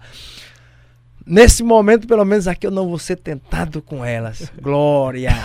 Eita. Então são coisas que a gente vai. Comida. E como a gente tá falando de cultura. Futebol. Futebol a gente vê na Arábia nem tanto. Que é muito forte o futebol lá. Se tratando assim. Japão também foi. E é também muito forte. Mas ainda falta aquele, né? Tempero do brasileiro não tem como. Não é igual. E o nordestino, tem. então? Norde... É, justamente, se tratando, falando assim do, do Ceará, né? Pelo tempo que passei e estou passando. Enfim. Então, todas essas coisas, eu faço um resumo que valeu a pena. Não é só questão de dinheiro, pô, não vou ser hipócrita, foi bom tal, mas para a vida, para o ensinamento, né? Seja cultura, seja o falar, seja educação, seja tudo, eu creio que foi no momento certo. Ah, porque você não foi para a Europa? Porque não tinha que ir. Ah, mas não tem mais, eu não, não, não vou estar me arrependendo de nada. Tive propósito de jogar, de chegar assim, de chegar fax de 2003, na época do Juvenal Juvencio, do São Paulo. Pô, tem uma proposta muito boa aqui do São Paulo pra você. Eu digo, caramba, eu joguei, me lembrei, em 95 me mandaram embora. Agora estão me querendo, olha como é a vida. Uhum. Olha como é o futebol. E era uma época boa, 2003, eu digo, pô, teve uma sequência, né? Do São Paulo, acho que não sei que época foi campeão brasileiro. Eu digo, pô, tô indo pra um grande clube no Brasil, retornando. Não, não, tô feliz aqui. Tá feliz, velho. Tava feliz. Eu digo, pô, CSK lá da, da Rússia. Eu digo, rapaz, frio não é comigo, não. Pô, mas você é um bobão mesmo. Eu sou bobão, tô feliz. Liga dos Campeões da Europa, nada, Ah, nada não, te motivou. Eu, não- eu digo assim, eu, eu tava feliz. Eu tava feliz, meu irmão. Como tive feliz, tive outras oportunidades em outros lugares. Mas eu tava feliz. Para que eu ia mudar? Para que eu ia sair? Então tudo isso me faz dizer que hoje, revelando para vocês aqui, ouvintes e os que estão aqui presentes, dizer assim, eu sou feliz. Não só fui porque ainda não acabei, né? Mas fui feliz na época que passei por esses países que são desconhecidos, mas aprendi muito e tô levando isso pra minha vida. Ô, ô Magno, até como lembrança desse período na Ásia e no Oriente também, surgiu assim alguma proposta de um time de europeu que talvez lá no Fluminense você pensasse, poxa, se eu tivesse naquela época hoje seria um sonho, mas como eu, eu tô feliz, eu não vou. Depois me revelaram, na época que eu fui pra seleção em 2001, porque sempre vem as especulações, me colocaram no Sporting de Portugal, me colocaram num time que não está mais na primeira, era o Racing Santander da Espanha. Aí depois surgiu, quando eu retornei da- do Oriente, o empresário me, me, me mostrou um papel, um fax do Borussia Dortmund, da Alemanha.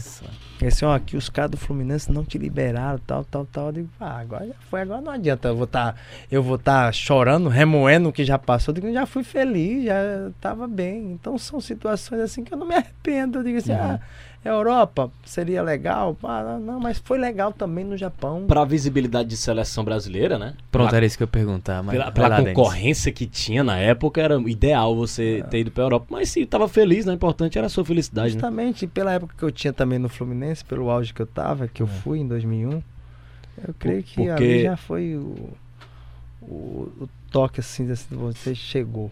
É, dois Ah, de chegar na. Se você dizer assim, pô, nunca sonhou com Copa do Mundo? Eu vou ser sincero, não, é porque eu sabia da realidade. Não tem como você querer, por mais que seja um sonho, não custa nada você sonhar, mas eu digo assim, eu sei, mas vai ser uma coisa natural, mas é muito difícil, quase impossível. Mas dá, acho que dava Nas pra ir, situações. É muito jogador, velho. Ainda mais Você nessa tinha Ronaldo, do- né, Adriano? Não, muito. Aquela seleção do Parreira Ronaldo, Adriano, aí surgiu o Robinho e surgiu o Fred. Foram os quatro pra Copa de 2006. Não dava o Magno Alves aí? Denilson, Ed, Edilson. Ô, Você bota muito É. jogador, muita ta- Luiz Fabiano. Eu digo assim, do seu auge, né? Luiz Fabiano também, Dodô, naquela que geração. nem chegou a, Era, era a seleção do Parreira, né? fazia gol 2006. demais. É porque o C ele é muito difícil, é, o C é né? difícil. É. Porque o Magno Alves, mesmo quando retornou ao Ceará, Tinha Nilmar. Isso, a- a- surgindo, Muitos, muitos. Não dá pra nem É. pra falar aqui que a gente vai citar É. no mínimo uns 50 atacantes. Porque talvez se, se- quando o Magno retornou ao Ceará, se observava, caramba, se o Magno não tivesse passado tanto tempo, pensava, né, no Oriente e, e na É, a Ásia gente também. tem um É. pensamento, né? É, é incrível. O, o Si é o é Se foda muito- no futebol, se, cara. Se usa muito isso também pro Mota também. O Mota foi. O era um Si cara é o que fundamental quebra a gente. Cruzeiro, 2003, É. campeão brasileiro. O Luxemburgo fez de tudo pro Mota ficar no elenco em 2004. O Mota foi pra Coreia do Sul. Aí Imagina, é, é porque é o destino também. Imagina se, se o Magno tivesse ido pro Borussia, vamos colocar aqui, É. da Alemanha. Talvez ele tivesse desenvolvido ainda mais tecnicamente futebol e chegar à seleção. Aí é Cole tá. amoroso, Pois Magno é. Alves. Mas é, Rosic. que, mas é que tá, o Si no Tinha futebol até é um foda, outro quebra a brasileiro gente. lá, né, nessa época, o, A gente entrevistou o o cara. Everson. É, não. Era um o, zagueiro. o, o né? Dedê. Dedê. E tinha outro atacante, um pretinho que jogou no Corinthians. Ah, o, o Everton. É, O. Everton também. né? Isso. Mas aí é, a gente pega o. o- O Si quebra a gente, né, Vladimir? Tirando o Si, a gente, coisas. vamos aqui para um, uns fatos. É, o Magno lembrou já o início no Ceará, né? Início fulminante, Série A do brasileiro, artilheiro do time, classificação para a Sul-Americana, realmente a campanha histórica do Ceará em 2010. E depois disso, Magno, é, muito sucesso no Ceará, acesso para a Série A, título da Copa do Nordeste, títulos cearenses, idolatria da torcida, 100 gols pelo Ceará. É realmente uma passagem muito marcante, né? Pelo Ceará, você é um dos maiores da história do clube. É, depois de que você teve sua passagem encerrada, como é que no teu âmago, como é que você analisa? Como é que você, você pensando, ah, essa, a minha passagem pelo Ceará foi. Como é que você hoje é, lembra da tua passagem pelo Ceará, de todos os momentos felizes, né, que tu passou no clube? Ah, uma história, né? Acho que essa é uma história eterna. Eu creio que isso aí não tem como. Vai ser para gerações e gerações. É, de tudo aí que você citou e mais um pouco, né? É, da minha chegada em 2010, pelo, vamos dizer assim, o amor à primeira vista, porque a torcida, o povo já queria que eu ficasse ali, porque na sequência eu já fui pro Atlético Mineiro. E o povo sempre comentava, pô, volta pro Ceará e tal, tal. E isso ocorreu em 2012. Em 2012, 2013, 2014, até o meio de 2015. Aí a gente pega histórias assim marcantes, né? Cearense, a Copa do Nordeste, da forma que foi, da torcida, meu Deus, porque um ano anterior, é, diante do esporte, a gente botar quase 60 mil por aí pessoas naquele jogo, saímos na frente com o Gomeu ali 1x0, empatou com o Neto Baiano, fomos vice, eu digo, poxa, tá perto. Aí no ano seguinte, 2015, a gente chega naquela final contra o Bahia.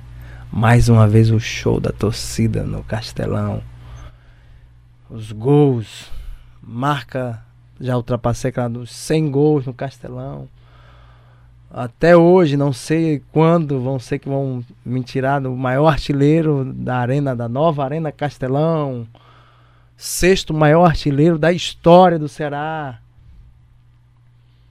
Acesso que todos queriam em 2014, 2013, 2014, conquistamos em 2017. Então o que é que falta? Né? artilheiro da Série B, 18 gols, artilheiro do Brasil, com 37 gols, tudo com a camisa do Ceará. Pô, então isso aí, meu amado, pode botar a placa lá, por favor. Oh, oh, e, e, e, tinha, e, e, ainda em uma época conquistou tudo isso, em uma época, desde que ele voltou, que queriam sempre aposentar o Magnus. Todo ano queriam é, aposentar o Magnata. Isso foi até o sonho que aí alguns também, né, pegar esse gancho aqui, abrir um parênteses, esse sonho que eu falei e sempre fui sincero, transparente, de que antes de finalizar minha carreira, retornaria ao Fluminense com 38, 2015, 7, 6, quantos anos são? 30 e 39? 39 anos. Com 39 anos, eu ainda retornei ao Fluminense Joguei uma Série A. Então foi recorde Fez pessoais. Gols. Recorde pessoais, porque para um, um, jogador, eu digo assim, não, acabou. Olha lá que nós podemos relembrar um pouquinho. Com 34 já era considerado um veterano quando eu cheguei em 2010. E olha o que aconteceu com esse considerado veterano. Entrou para a história para ficar marcado para o resto da vida para os alvinegros, para o Ceará, para o estado, para o Brasil, para o mundo. Vladimir?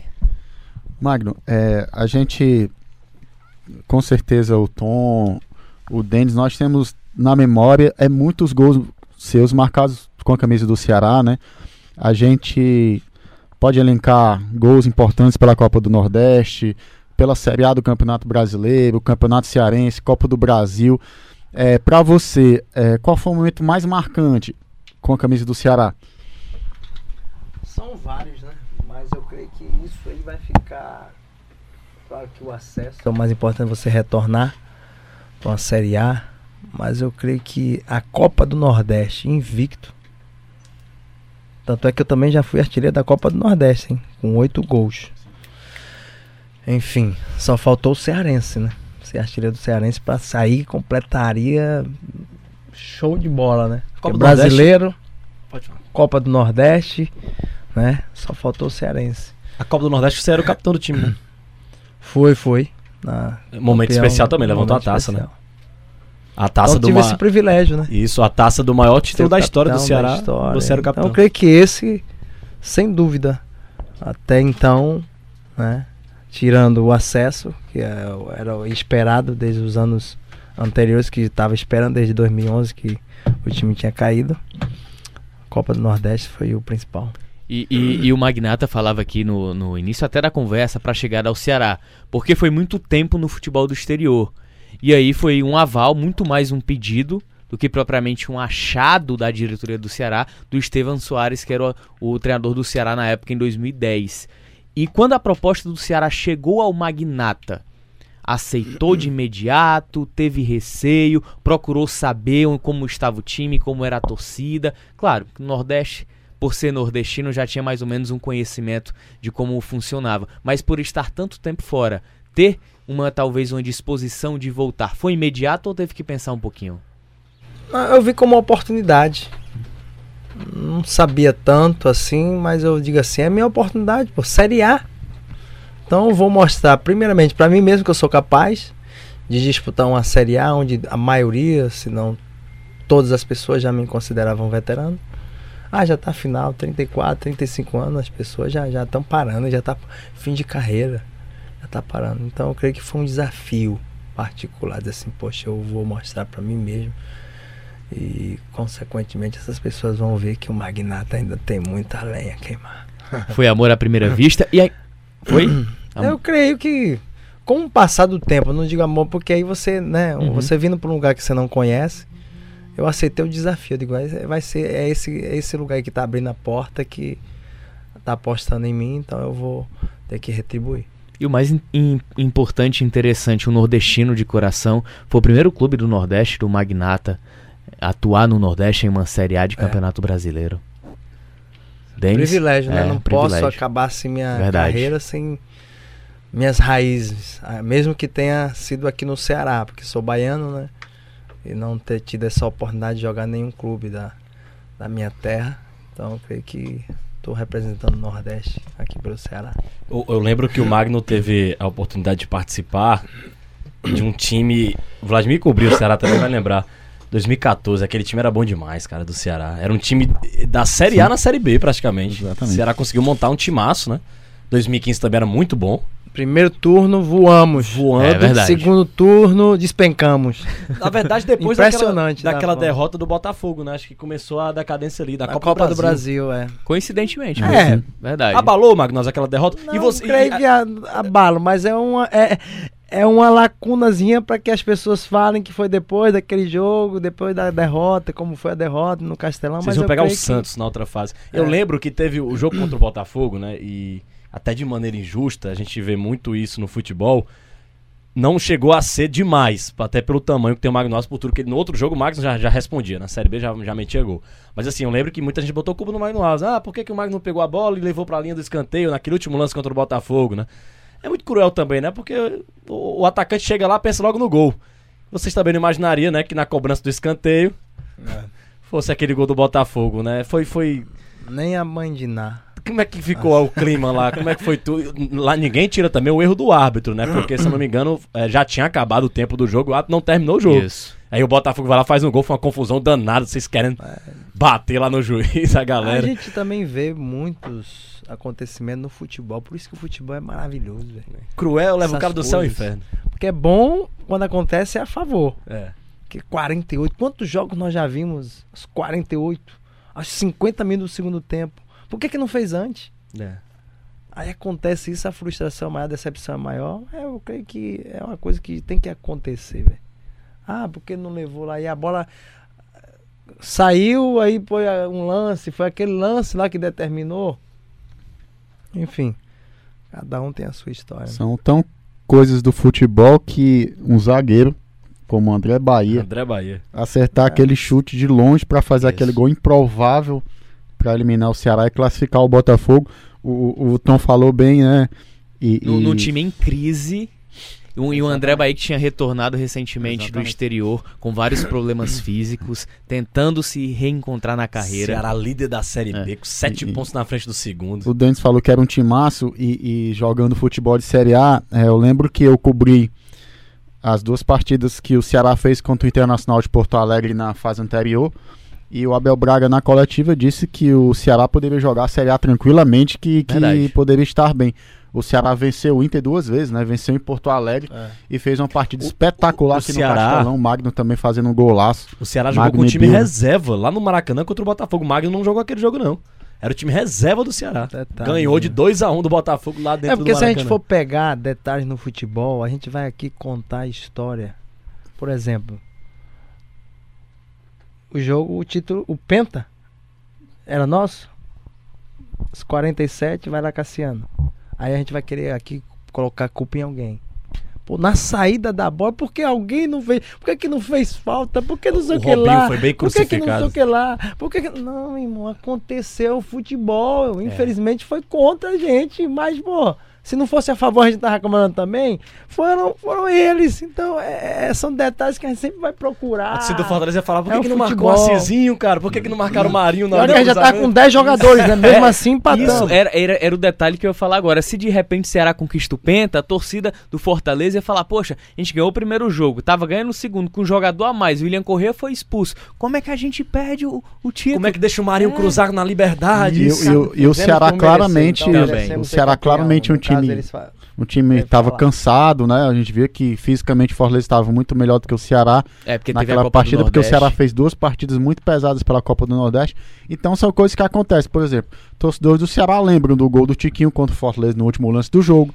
Também em 97 o Ceará foi campeão cearense com o gol do Mauro César de cabeça Isso. é, faltando um minuto para ir para os pênaltis. O Ceará fez o gol na prorrogação. Quer dizer, isso sempre acontece no futebol. É óbvio que o torcedor quer que aconteça pro time dele, A né, Magno? é. Mas a, Mas a é, favor, mas é são bom, coisas é no bom, futebol que- que a gente comenta. no futebol E que lembra. acontecem, né? É, aí vai, Uns vai. tristes e outros alegres. A história vai contar. 2000, É. gol do Fração em Sobral. Em 2006, o Fortaleza com um time de Série A, dois gols do Vinícius. E aí. A situação, Aleluia, Aleluia e Vinícius. E aí é uma situação a que gente vai, vai, ser remover, vai recorrente. entrar, até tem É. pessoas que provavelmente até é arriscado entrar em depressão. Ó, eu, sei, eu sei que o Ceará hoje é um time de Série A que o torcedor às vezes nem lembra, mas alguns lembram, né? Por que, que não subiu 2014, Magno Alves? Era isso que eu ia perguntar também, da queda que Não, inacreditável, não dava. O time com o Nicão. Olha, olha onde tá o Nicão hoje, né? Nicão, você, Bill, Eduardo. Ricardinho voando. Edu, nossa, o Edu, a gente comentou no Estúdio Internacional, programa que a gente já te entrevistou também aqui sobre o futebol internacional, que a gente falou da carreira na Ásia, entrevista por telefone, a gente citou que o Eduardo tá no Braga, né, cara? Isso. Joga muita bola cearense. Tinha outro também no meio de campo, me ajuda aí, o time do Ceará 2014. Era Ricardinho, João Marcos. é, Tinha um pretinho, né? Lulinha. Tinha Lulinha. O, o volante era Sérgio? Não. Sandro Manuel. Sandro acho Manuel, isso. 2015, não, Sandro Manuel foi Foi 2015. 2015? 2014 era Anderson, Sandro na defesa, Vicente, Verdade. Samuel Xavier. Nossa. Enfim, era, era um, bem. A gente já viu. Luiz vários, Carlos no gol. Vários campeonatos assim. Mas não teve É. nada, nenhum problema interno, nada com o Sérgio gente Soares. vê- Não, quanto a isso não teve. Eu vejo que é, é rendimento mesmo. A gente pode pegar um exemplo recente. Pô, a gente já olha o Ferroviário começando no Cearense e diz, ih, rapaz, vai cair. Daqui a pouco os caras engrenam, É. vai lutar pelo título. Então, uma coisa é você pegar no início e depois ver na continuidade. Outra coisa, às vezes, um clube que não mantém, chega. Primeiro turno foi o que aconteceu conosco. A gente vai primeiro turno, daqui a pouco, daqui pra cá. Aí que tinha que ser mais. E outros são o contrário. Começa mal, é um Grêmio, no meu ponto de vista, no Campeonato Brasileiro. Começa ali, da- da- da- daqui a pouco, daqui pra lá, meu irmão. É lá em quarto, terceiro, é uma coisa, pode pegar Pega- os anos consecutivos. Pega o né, exemplo do próprio Ceará em, em- em 2017, que o Ceará começou mal o Campeonato Brasileiro. O Chamusca assumiu e Isso. subiu o time. O Magno Alves fez gols Engrenou, importantíssimos, né? Contra o Vila Nova, contra o Guarani. 2013 também, que o Magno tava lá, o, o, o Ceará tava mal. O Sérgio Soares chegou, o Ceará deu uma arrancada e brigando pra subir na última rodada. Tava muito mal o campeonato inteiro e ficou Ceará e Casa e Figueirense E brigando foi pelo na última acesso. rodada, né? Foi. Isso. Que Bastava infelizmente ganhar. a gente levou 3x0 do Joinville em E o Icasa perdeu pro Paraná, ba- E o se Bragantino o- empatou com Se o Figueirense. acontecesse o contrário, a gente classificaria. É verdade. Era, era bastava uma vitória. Os, os resultados ainda ajudaram a gente. Ali também outro ano, eu acho que o jogo contra o Paraná que foi o crucial pro Ceará não ter subido naquele 2013, que o, o Luiz Carlos faz uma defesaça no chute do Mota, né? O Ceará vencia por 1x0, o Paraná empatou o jogo e era o jogo pro Ceará entrar no G4, acabou não entrando.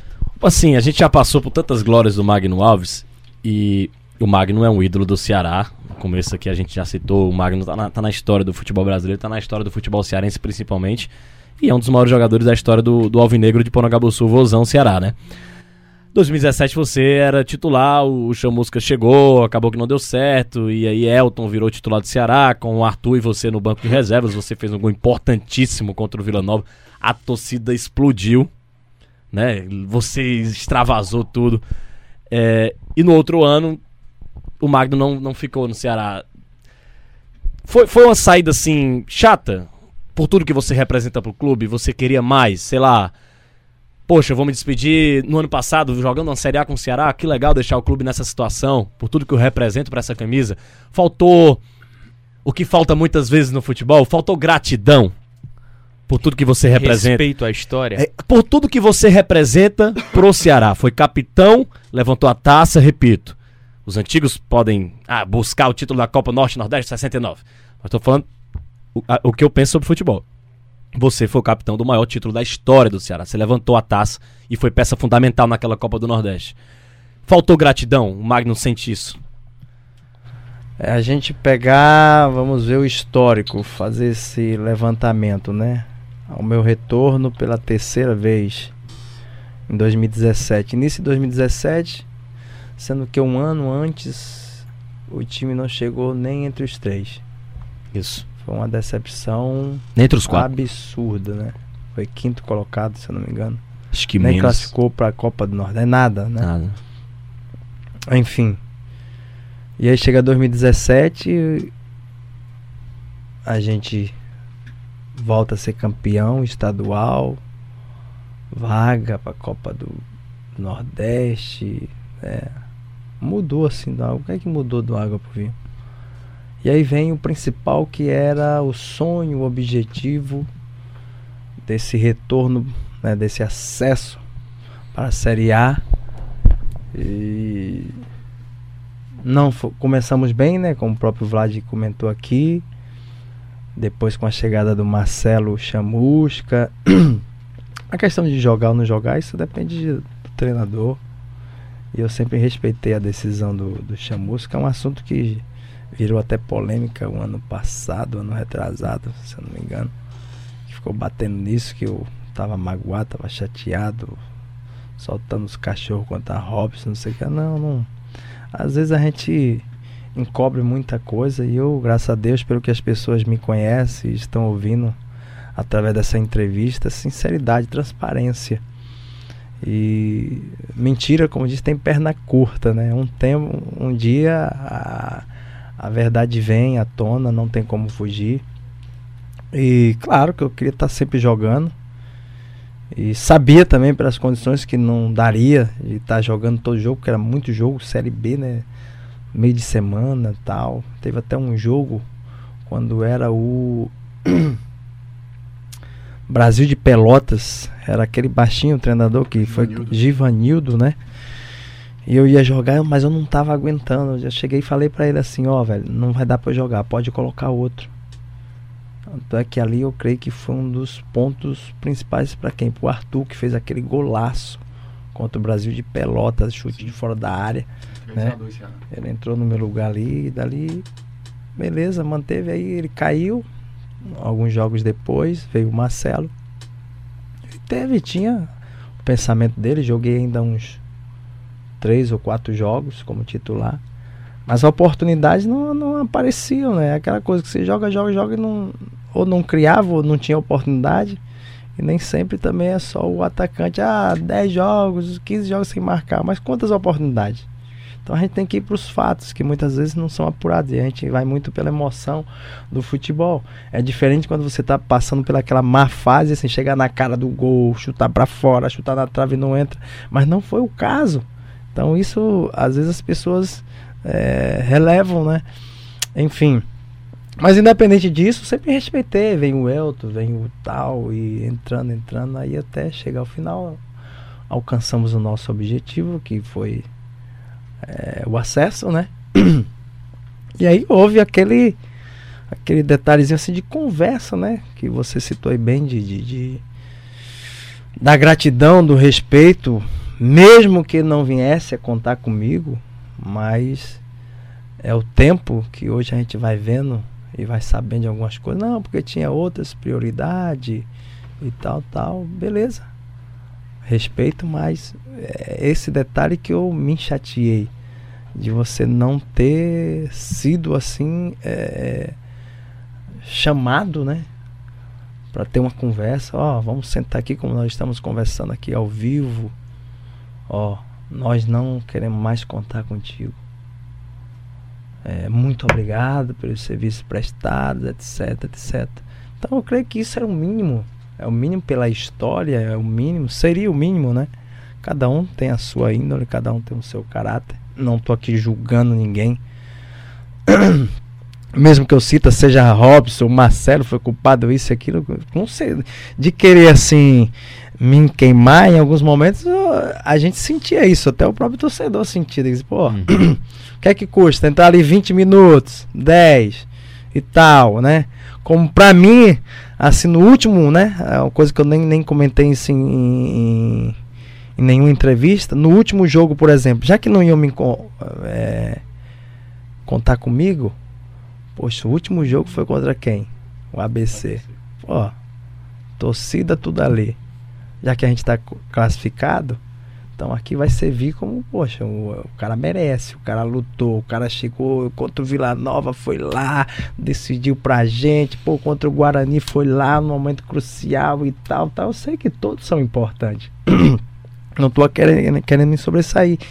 Mas essa questão de você olhar assim, né, e dizer assim, caramba, né?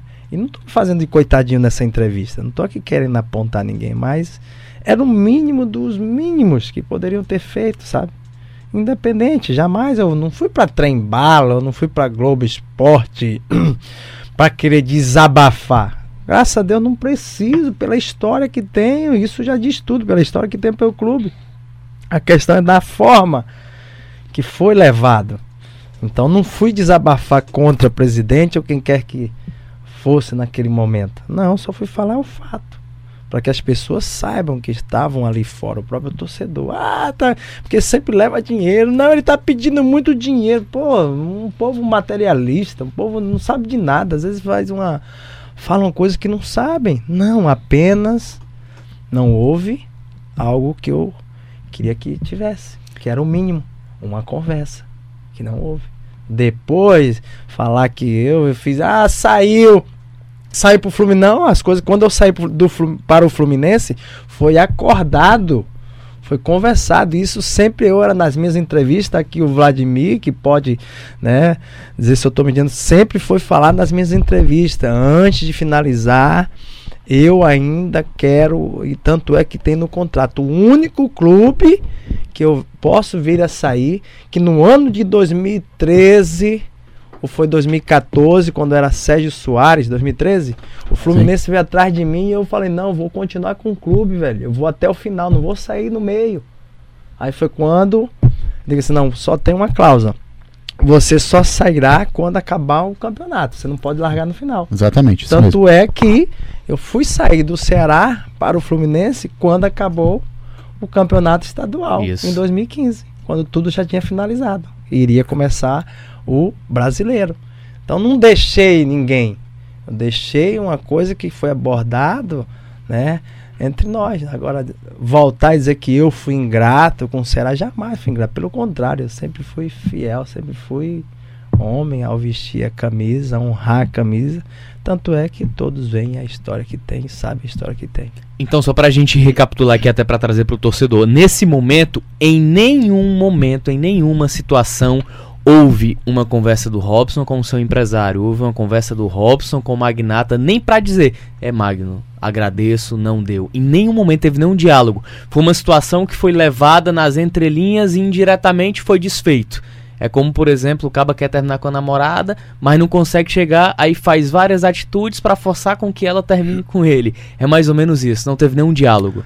Ah, eu acho que, como eu falei, repito, seria o mínimo do próprio presidente, uhum. porque a gente nunca brigou, nunca discutiu. Se ele gosta ou não gosta de mim é outra coisa, mas eu creio que isso é algo que teria que ser pessoal. Pelo Entendi. histórico, pelo.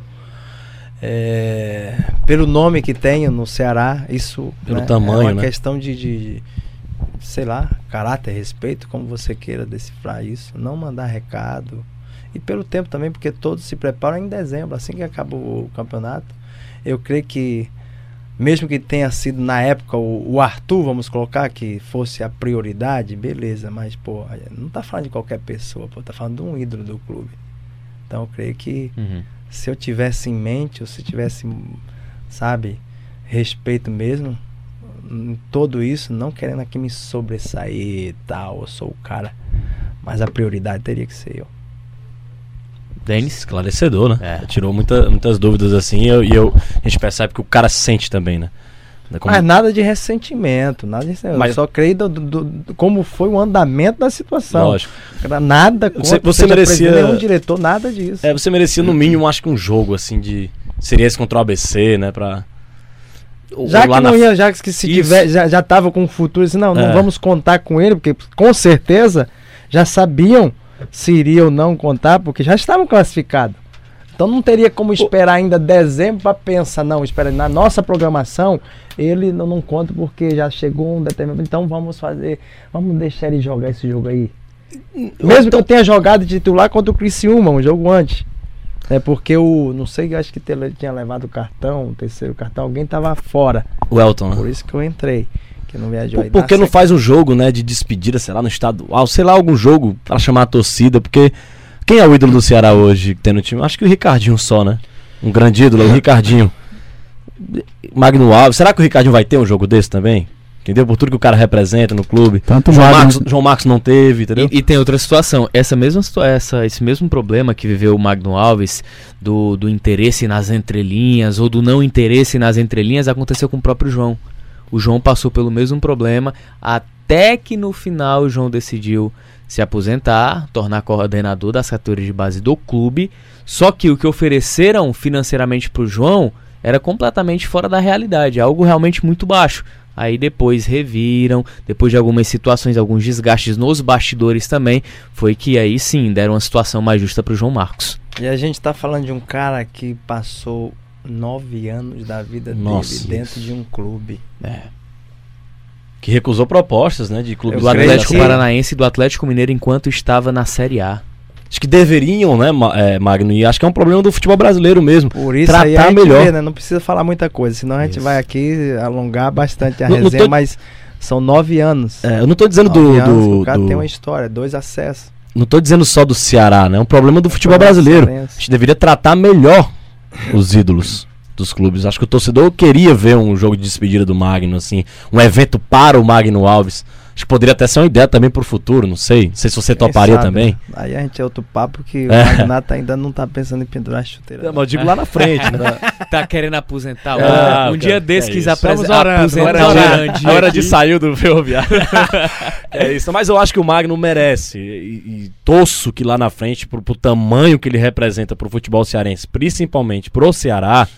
Repito, o Magno foi o, o cara fundamental, era o capitão, o cara que levantou a taça do maior título da história do Ceará. Isso. Que você precisa de um jogo pra torcida gritar o seu nome e agradecer por tudo que você já fez ao clube. Acho que é o mínimo que deve- devem fazer com você. Acho que você toparia demais lá na frente.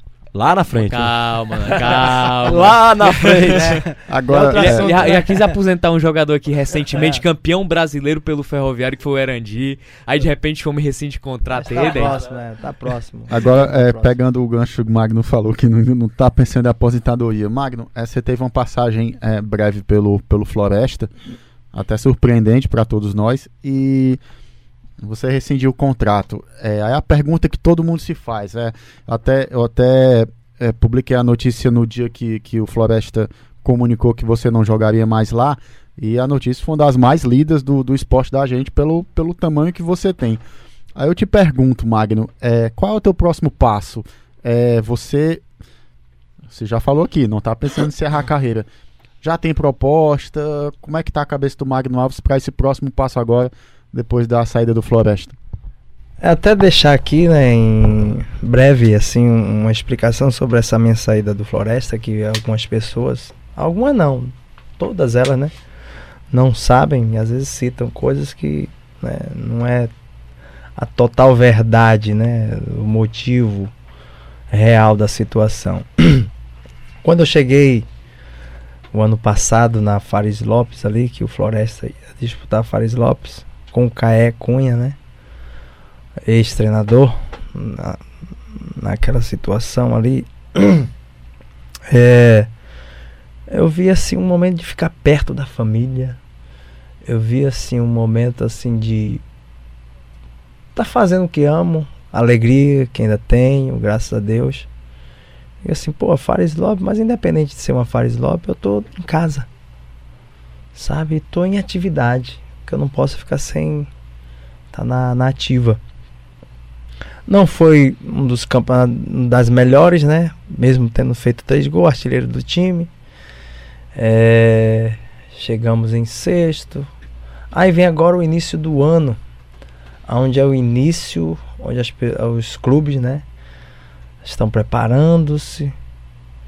É, início de temporada. Já havia duas rodadas, três, e eu não tinha o Magno no banco saiu porque estava indo no banco. Não, o motivo não foi banco, porque a gente está início de temporada. Mas é algo assim que, devido a muitos jogos nessa primeira fase, a cada três dias, esse papai, o negócio aqui é, é, forte, né? Não que eu não aguente, né? Mas como é início de temporada, não ia aguentar mesmo, porque você vem numa parte física, até você se entrosar, pegar ritmo isso leva tempo, coisa que é, é complicado, né? Principalmente para equipe considerada assim pequena daqui, você vai jogar que não dá. Ir lá para Iguatu então, misericórdia. Para depois voltar e jogar de novo, mais jogou na sequência em Barbalha, mas volta e joga de novo não sei contra quem. Aí eu digo, rapaz, sabe de uma? Eu vou dar um tempo. E aí coincidiu também da minhas Fininha começa a estudar, eu levar para a escola, aí vem meu filho de 15 anos também levar para fazer teste. Eu digo, rapaz, eu vou dar uma parada para pensar. Para pensar o que é que eu vou fazer, porque o ritmo que tá, eu tô não tô dando moral nenhuma para minha família. Eu não tô tendo tempo ideal o suficiente, ainda que eu esteja vivendo aqui no Ceará, mas isso está me consumindo. E aí foi quando eu pensei, e assim, parei, digo, vou parar um pouquinho e refletir saber o que eu quero. Se esse é o momento de parar, se esse é o momento de eu continuar ou não. Então, esse momento que eu parei, que eu pedi a rescisão clube, juntamente com eles, um pessoal ali do Floresta, do, a direção, o presidente, pô, me receberam muito bem, abriram as portas do clube, sou grato a eles, tá? E mas vi que era um momento assim de refletir, é início do ano. Vou parar para saber mesmo o que é que eu quero, velho. Se eu continuo ou não. Porque não é fácil. Desde o início a gente conversando aqui sobre a minha história, sobre o futebol de modo geral, coisas que as pessoas não sabem, estão passando a saber através desse desse programa, desse momento aqui ao vivo que estamos tendo, é que às vezes as pessoas não veem o sacrifício que a gente faz o sofrimento que é, porque nós vivemos, eu tô mais de 25 anos no futebol, muito mais fora de casa do que propriamente dentro de casa. Muito mais longe da família.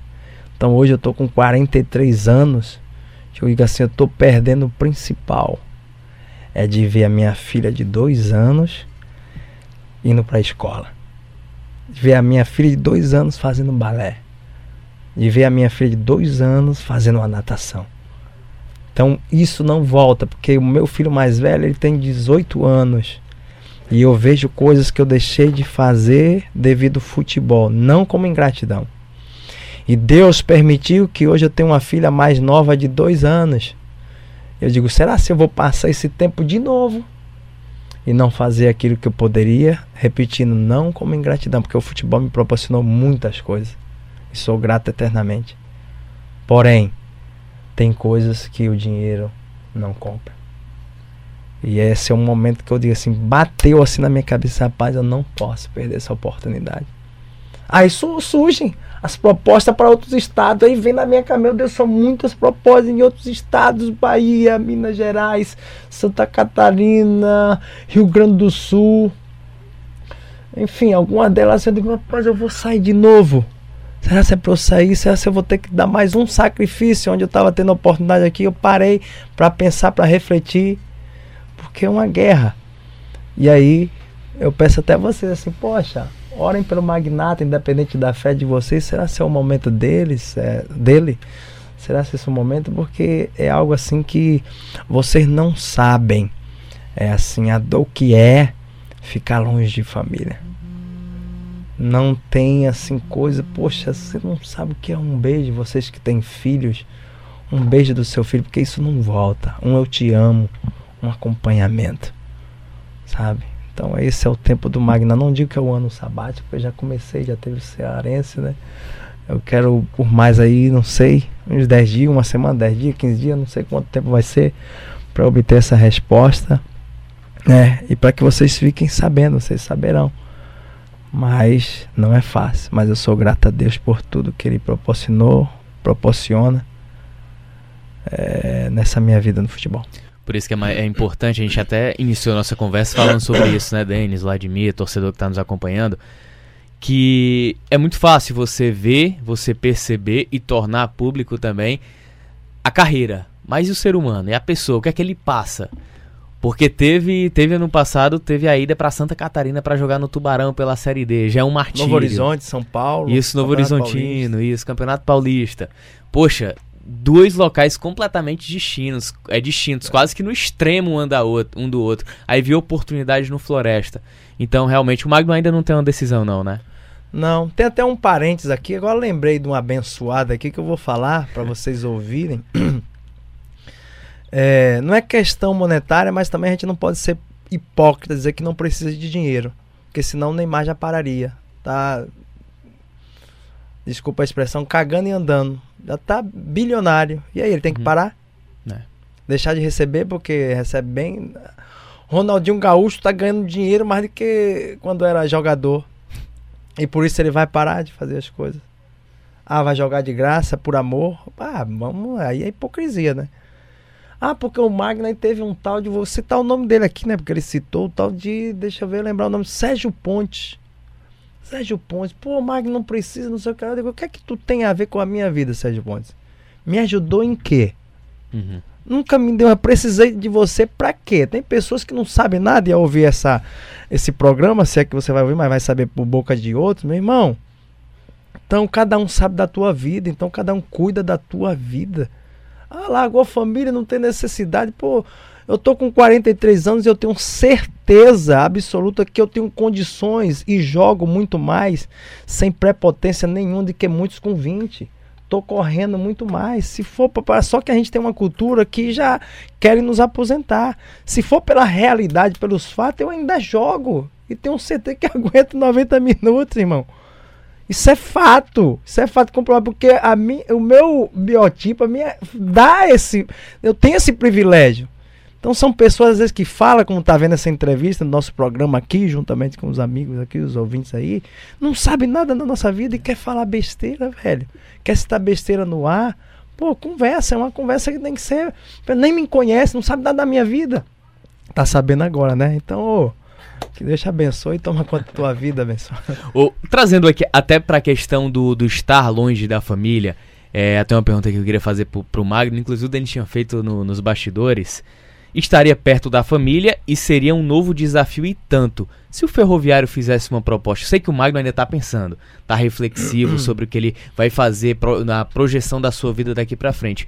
Mas se de repente o Ferroviário chega com uma proposta, você está em casa, perto da sua família, e aí você também tem um desafio também de uma equipe, grande equipe do nosso estado, que está ressurgindo numa Série C de futebol brasileiro também.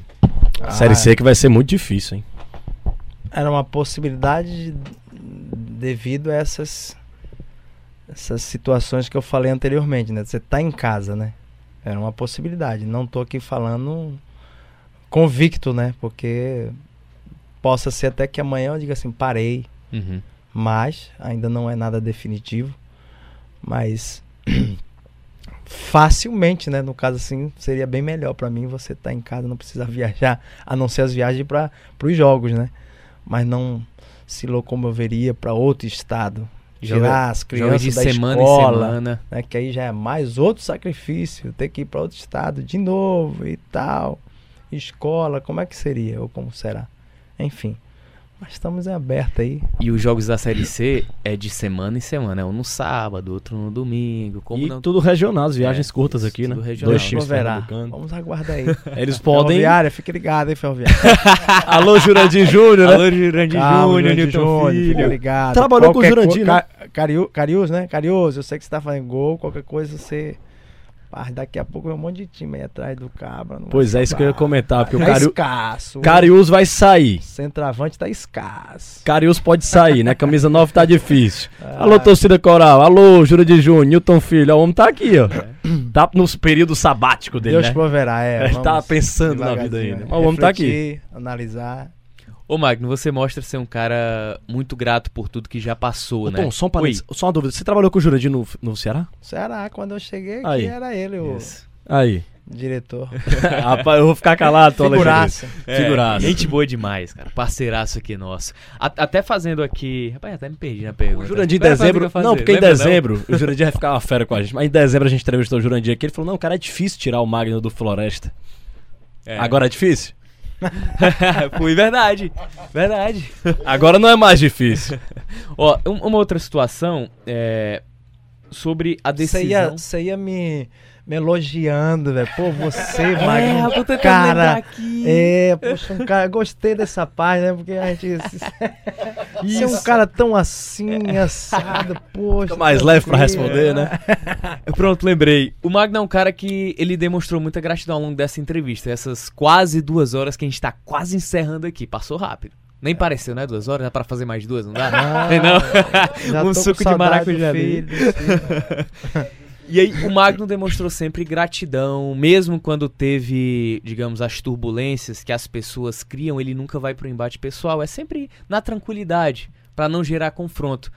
Aí eu queria perguntar ao Magno, é difícil a decisão de parar? Vai ser difícil quando o Magno Alves parar, ele chegar, poxa, por mais que eu esteja aproveitando toda a minha família, aquela rotina de treino, pro jogador deve ser muito complicado. Eu sempre ten- tenho essa curiosidade, mas eu nunca consigo obter a resposta do sentimento do jogador, que é parar total. Parei, só É vou vida, rachar. Tá falando aí, vamos pegar 25 anos no meu caso. A minha vida, né? E tudo que a gente comentou aqui, de largar família, amigos, né? E muitos deles acabam interpretando mal. Poxa, amigos que hoje já não são amigos, aí a gente faz outros amigos. Porque amigo, amigo fica pra toda a vida. É. Independente de crescer ou não, porque o Magno ele não mudou.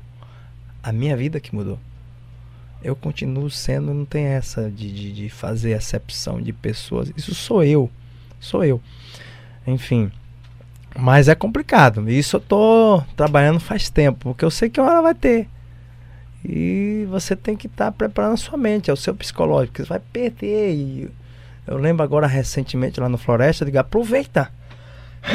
Aproveita cada momento, essas viagens, eu vou sentir saudade. Nem que fosse para Iguatu mesmo, que é um lugar mais longe, né? Que tem aqui, Nem com todo fale. respeito a todo o povo de Iguatu. Cidade abençoada, passado, maravilhosa, Maria. mas são oito horas de ônibus. É. Se você pega um aviãozinho para Juazeiro, ainda quebra um galho. Mas pegar oito horas de ônibus, mas vai dar saudade. Momentos nas concentrações, vai dar saudade. Nas viagens, vai dar saudade. Então a gente tem que aproveitar o momento. E isso, pô, não tem volta. E daqui a pouco vai chegar. E você tem que se preparar psicologicamente. E eu creio que no momento certo, no momento certo, não é por emoção, não é vai ser por dinheiro, não, vai ser no momento certo. Eu creio que vai chegar o momento de eu parar. O Den, a gente já, já tá chegando aqui na reta final do programa. Denis, Vladimir, fiquem à vontade aí pro complemento final com o Magnata. Deixa eu só perguntar uma coisa. Aproveite também, viu? Eu Apro- já tô apertado. aproveitar, aproveitar e fala, fazer aqui a última indagação ao Magno Alves, é, que falou demais sobre futebol e relatou um, um parêntese, um, um pouquinho da parte dele familiar em relação a ver a filha, né? Conquistar, é, crescer como, como, como filho. Eu como- falei da de dois, mas tem ainda o casal de gêmeos. Tem filho é o que não falta. Filho é o que não falta. Mas assim, em relação à família, a, a sua vida hoje é aqui, você é casado com a. Trabalha com a, no sistema, né? Natália. Isso. A Natália, né? Natália Natália Varela, da TV Diário. Até agradecer a Natália que a gente. E enche o saco da Natália pedindo entrevista aqui pro Magno Alves. Você até relatou em off que hoje ela que cuida dessa questão de entrevistas, né? Do Magno Alves. E. O que é que a Natália significa pra sua vida? O que é que a família, os filhos de uma maneira geral, significa pra vida do, do menino de Aporá? Nossa, Que- fazer o magnata chorar aqui. Ele quer ir lá fundo, né? Pra- lá na... O que é que a filha de dois anos significa? O filho de 15 que tá vivendo o sonho que o pai já viveu, claro que com outra realidade do que foi a sua, mas tendo que ralar também, como você disse, ah, se quer ser jogador vai ter que ralar como eu ralei. E ver o crescimento da meninazinha também, da menina é, no balé, o que, é que a Natália significa na tua vida, enfim, um- por que, que o Magno hoje mora aqui no estado do Ceará, em Fortaleza também. Porque Pô, ela, ela mudou a minha história, né? Natália Varela. É, porque a mulher, eu posso dizer assim, poxa, a gente vê- escuta muito, né, de boca. Eu sei que não sou um cara perfeito. Como ninguém é, mas eu tenho que falar por mim. Mas ela é, é, tipo assim, tudo. Porque quando nós nos unimos, não é metade, né? Carne da carne. Então ela é a mulher companheira, ela é a mãezona, ela é a empresária, ela é o que mais que você falou aí de assessor, assessora. Ela é, pô, é a mulher que ama, é a mulher pra vida, é a mulher até a- que a morte nos separe. Juntamente com as bênçãos que são os filhos, né, velho? Porque pense nos filhos bonitos, rapaz. Ainda bem mesmo, né? Que a gente tem que dar essa moral pra ela. Ou pra elas, né? Porque não foi, pra aí não vai, velho. A nossa cara não dá, velho.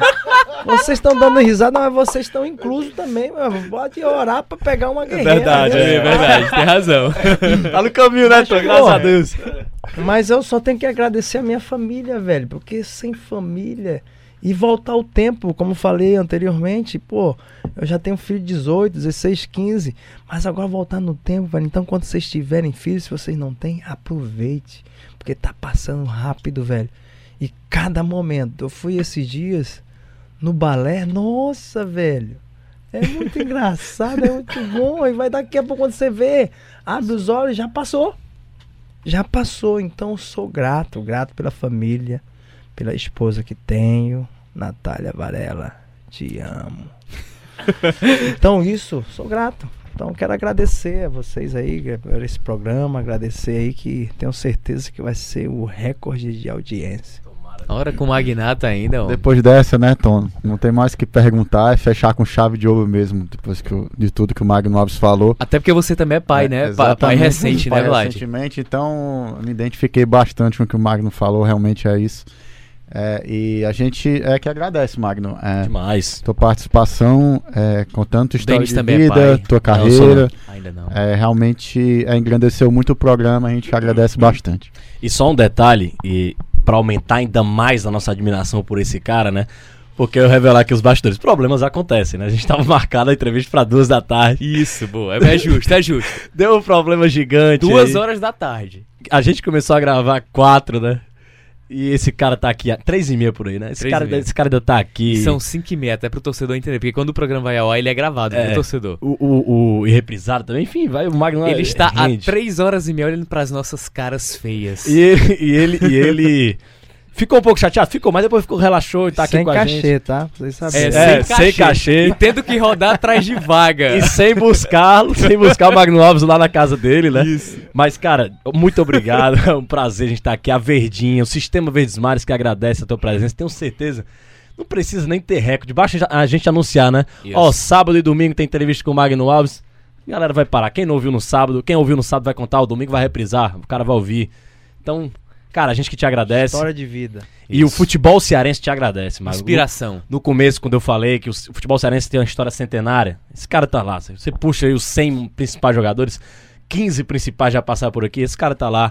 O, o- o torcedor do Ceará sabe o que você significa pra história do clube. E eu sou grato, né, a todo alvinegro, sem ressentimento, sem ressentimento a todos. O Ceará, porque a nossa vida passa, o Ceará fica. Só que o Magno está na história.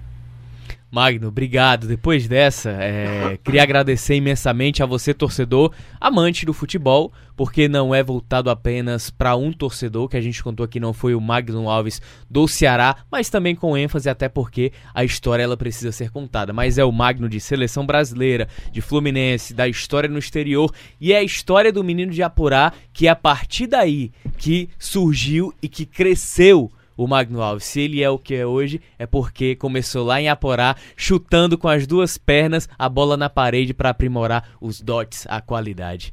Valeu, Denis. Grande abraço, hein, velho? Grande abraço e que momento histórico a gente viveu hoje aqui.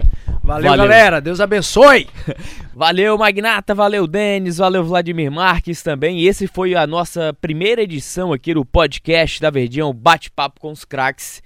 E próxima semana tem mais. A gente vai trazer muitas coisas boas, muitas novidades para você, torcedor, ficar ligadinho aqui no site da Verdinha, em todas as plataformas midiáticas aqui da Rádio Verdes Mares. Valeu, valeu galera. Tchau, tchau. O papo é bom e a conversa passa rápido. Próxima semana tem mais resenha no Bate, Bate papo, papo com, com craques.